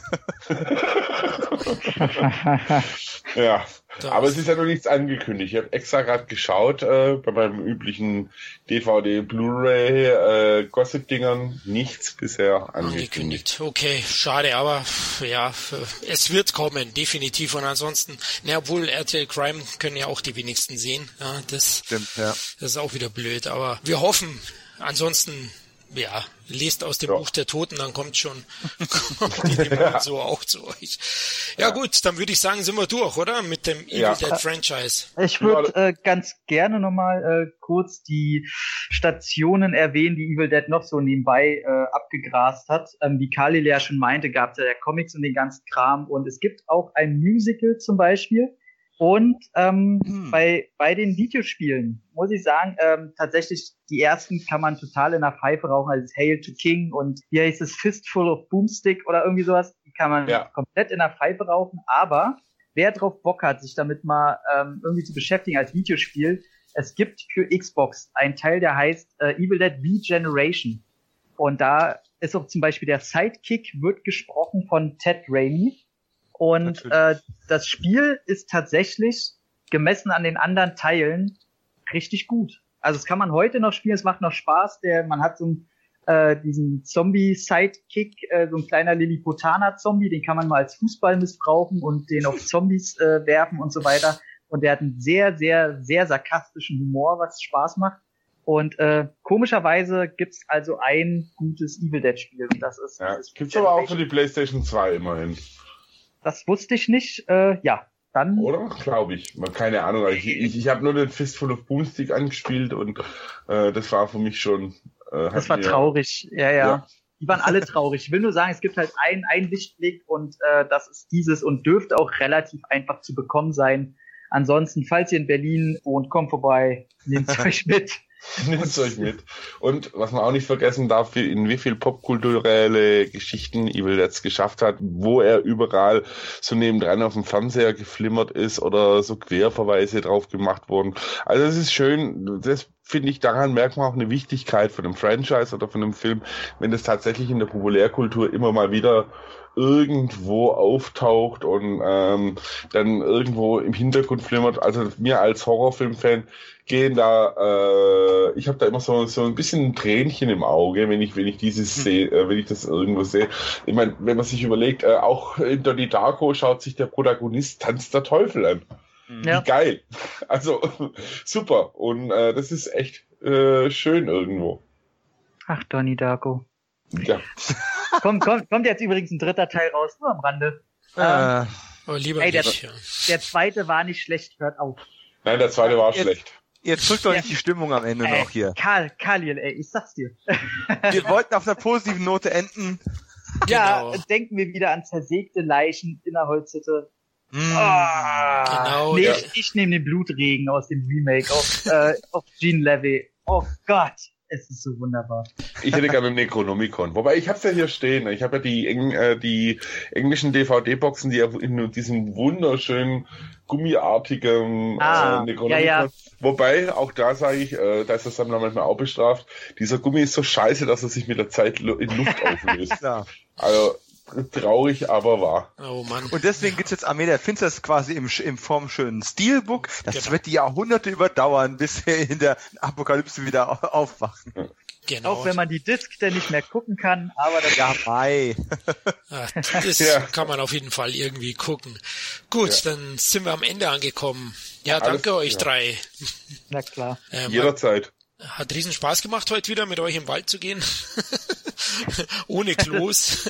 Klang jetzt eine, so eine, Runde tanzen gehen, ne? Runde tanzen im Wald mit meinen Jungs, was los? Genau. Wie der normale Mensch. Klang ein bisschen pervers jetzt. Ja, Social Media. Ja, Social Media mäßig haben wir keine Bewertung oder Feedback von euch bekommen, deswegen lesen wir mal heute nichts darüber vor, weil wir nichts dazu haben. Oder erfinden wir schnell was? Nicht, Mann. Oh, ich erfinden was. Meine Mutter hat geschrieben, Junge, du machst das ganz toll. Ja. Meine Mutter falls, hört das nicht. Und falls, falls meine Eltern das hören, ich habe mir niemals heimlich Filme angeschaut. Wirklich nicht. Das war wirklich. Tätowiert bist du auch nicht. Niemals. Ach so, und tätowiert. Ey, scheiße. Tom, das hätte ich nicht sagen dürfen. Aber wir hatten so einen Schrank, genauso wie ihr, den man abschließen konnte, wo der Fernseher und der Videorekorder drin war. Ja, und nicht zu vergessen, der äh, Videorekorder, der so groß war wie ein Haus irgendwie. Aber wir hatten ja nichts. Und den, den, Nachbarn, den ihr erschossen habt, weil ich gesagt habe, er hat das Tape kaputt gemacht.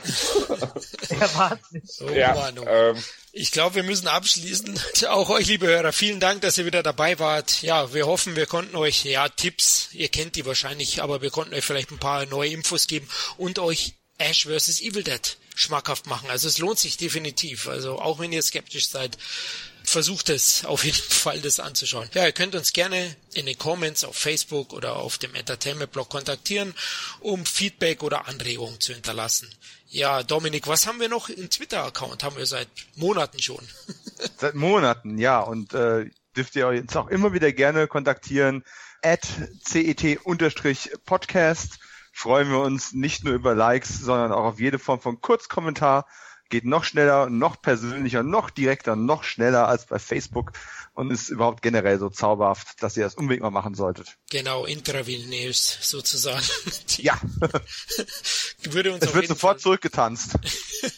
genau, würde uns auf jeden Fall freuen. Ja gut, dann hoffentlich bis zum nächsten Mal. Macht es gut. Ciao. Ciao. Was? Boah, das, boah junger Vater. Clatu verata ne Nektarine. Sin Entertainment Talk, der Podcast des Entertainment Blogs. Mehr Fan-Talk über Filme und Serien.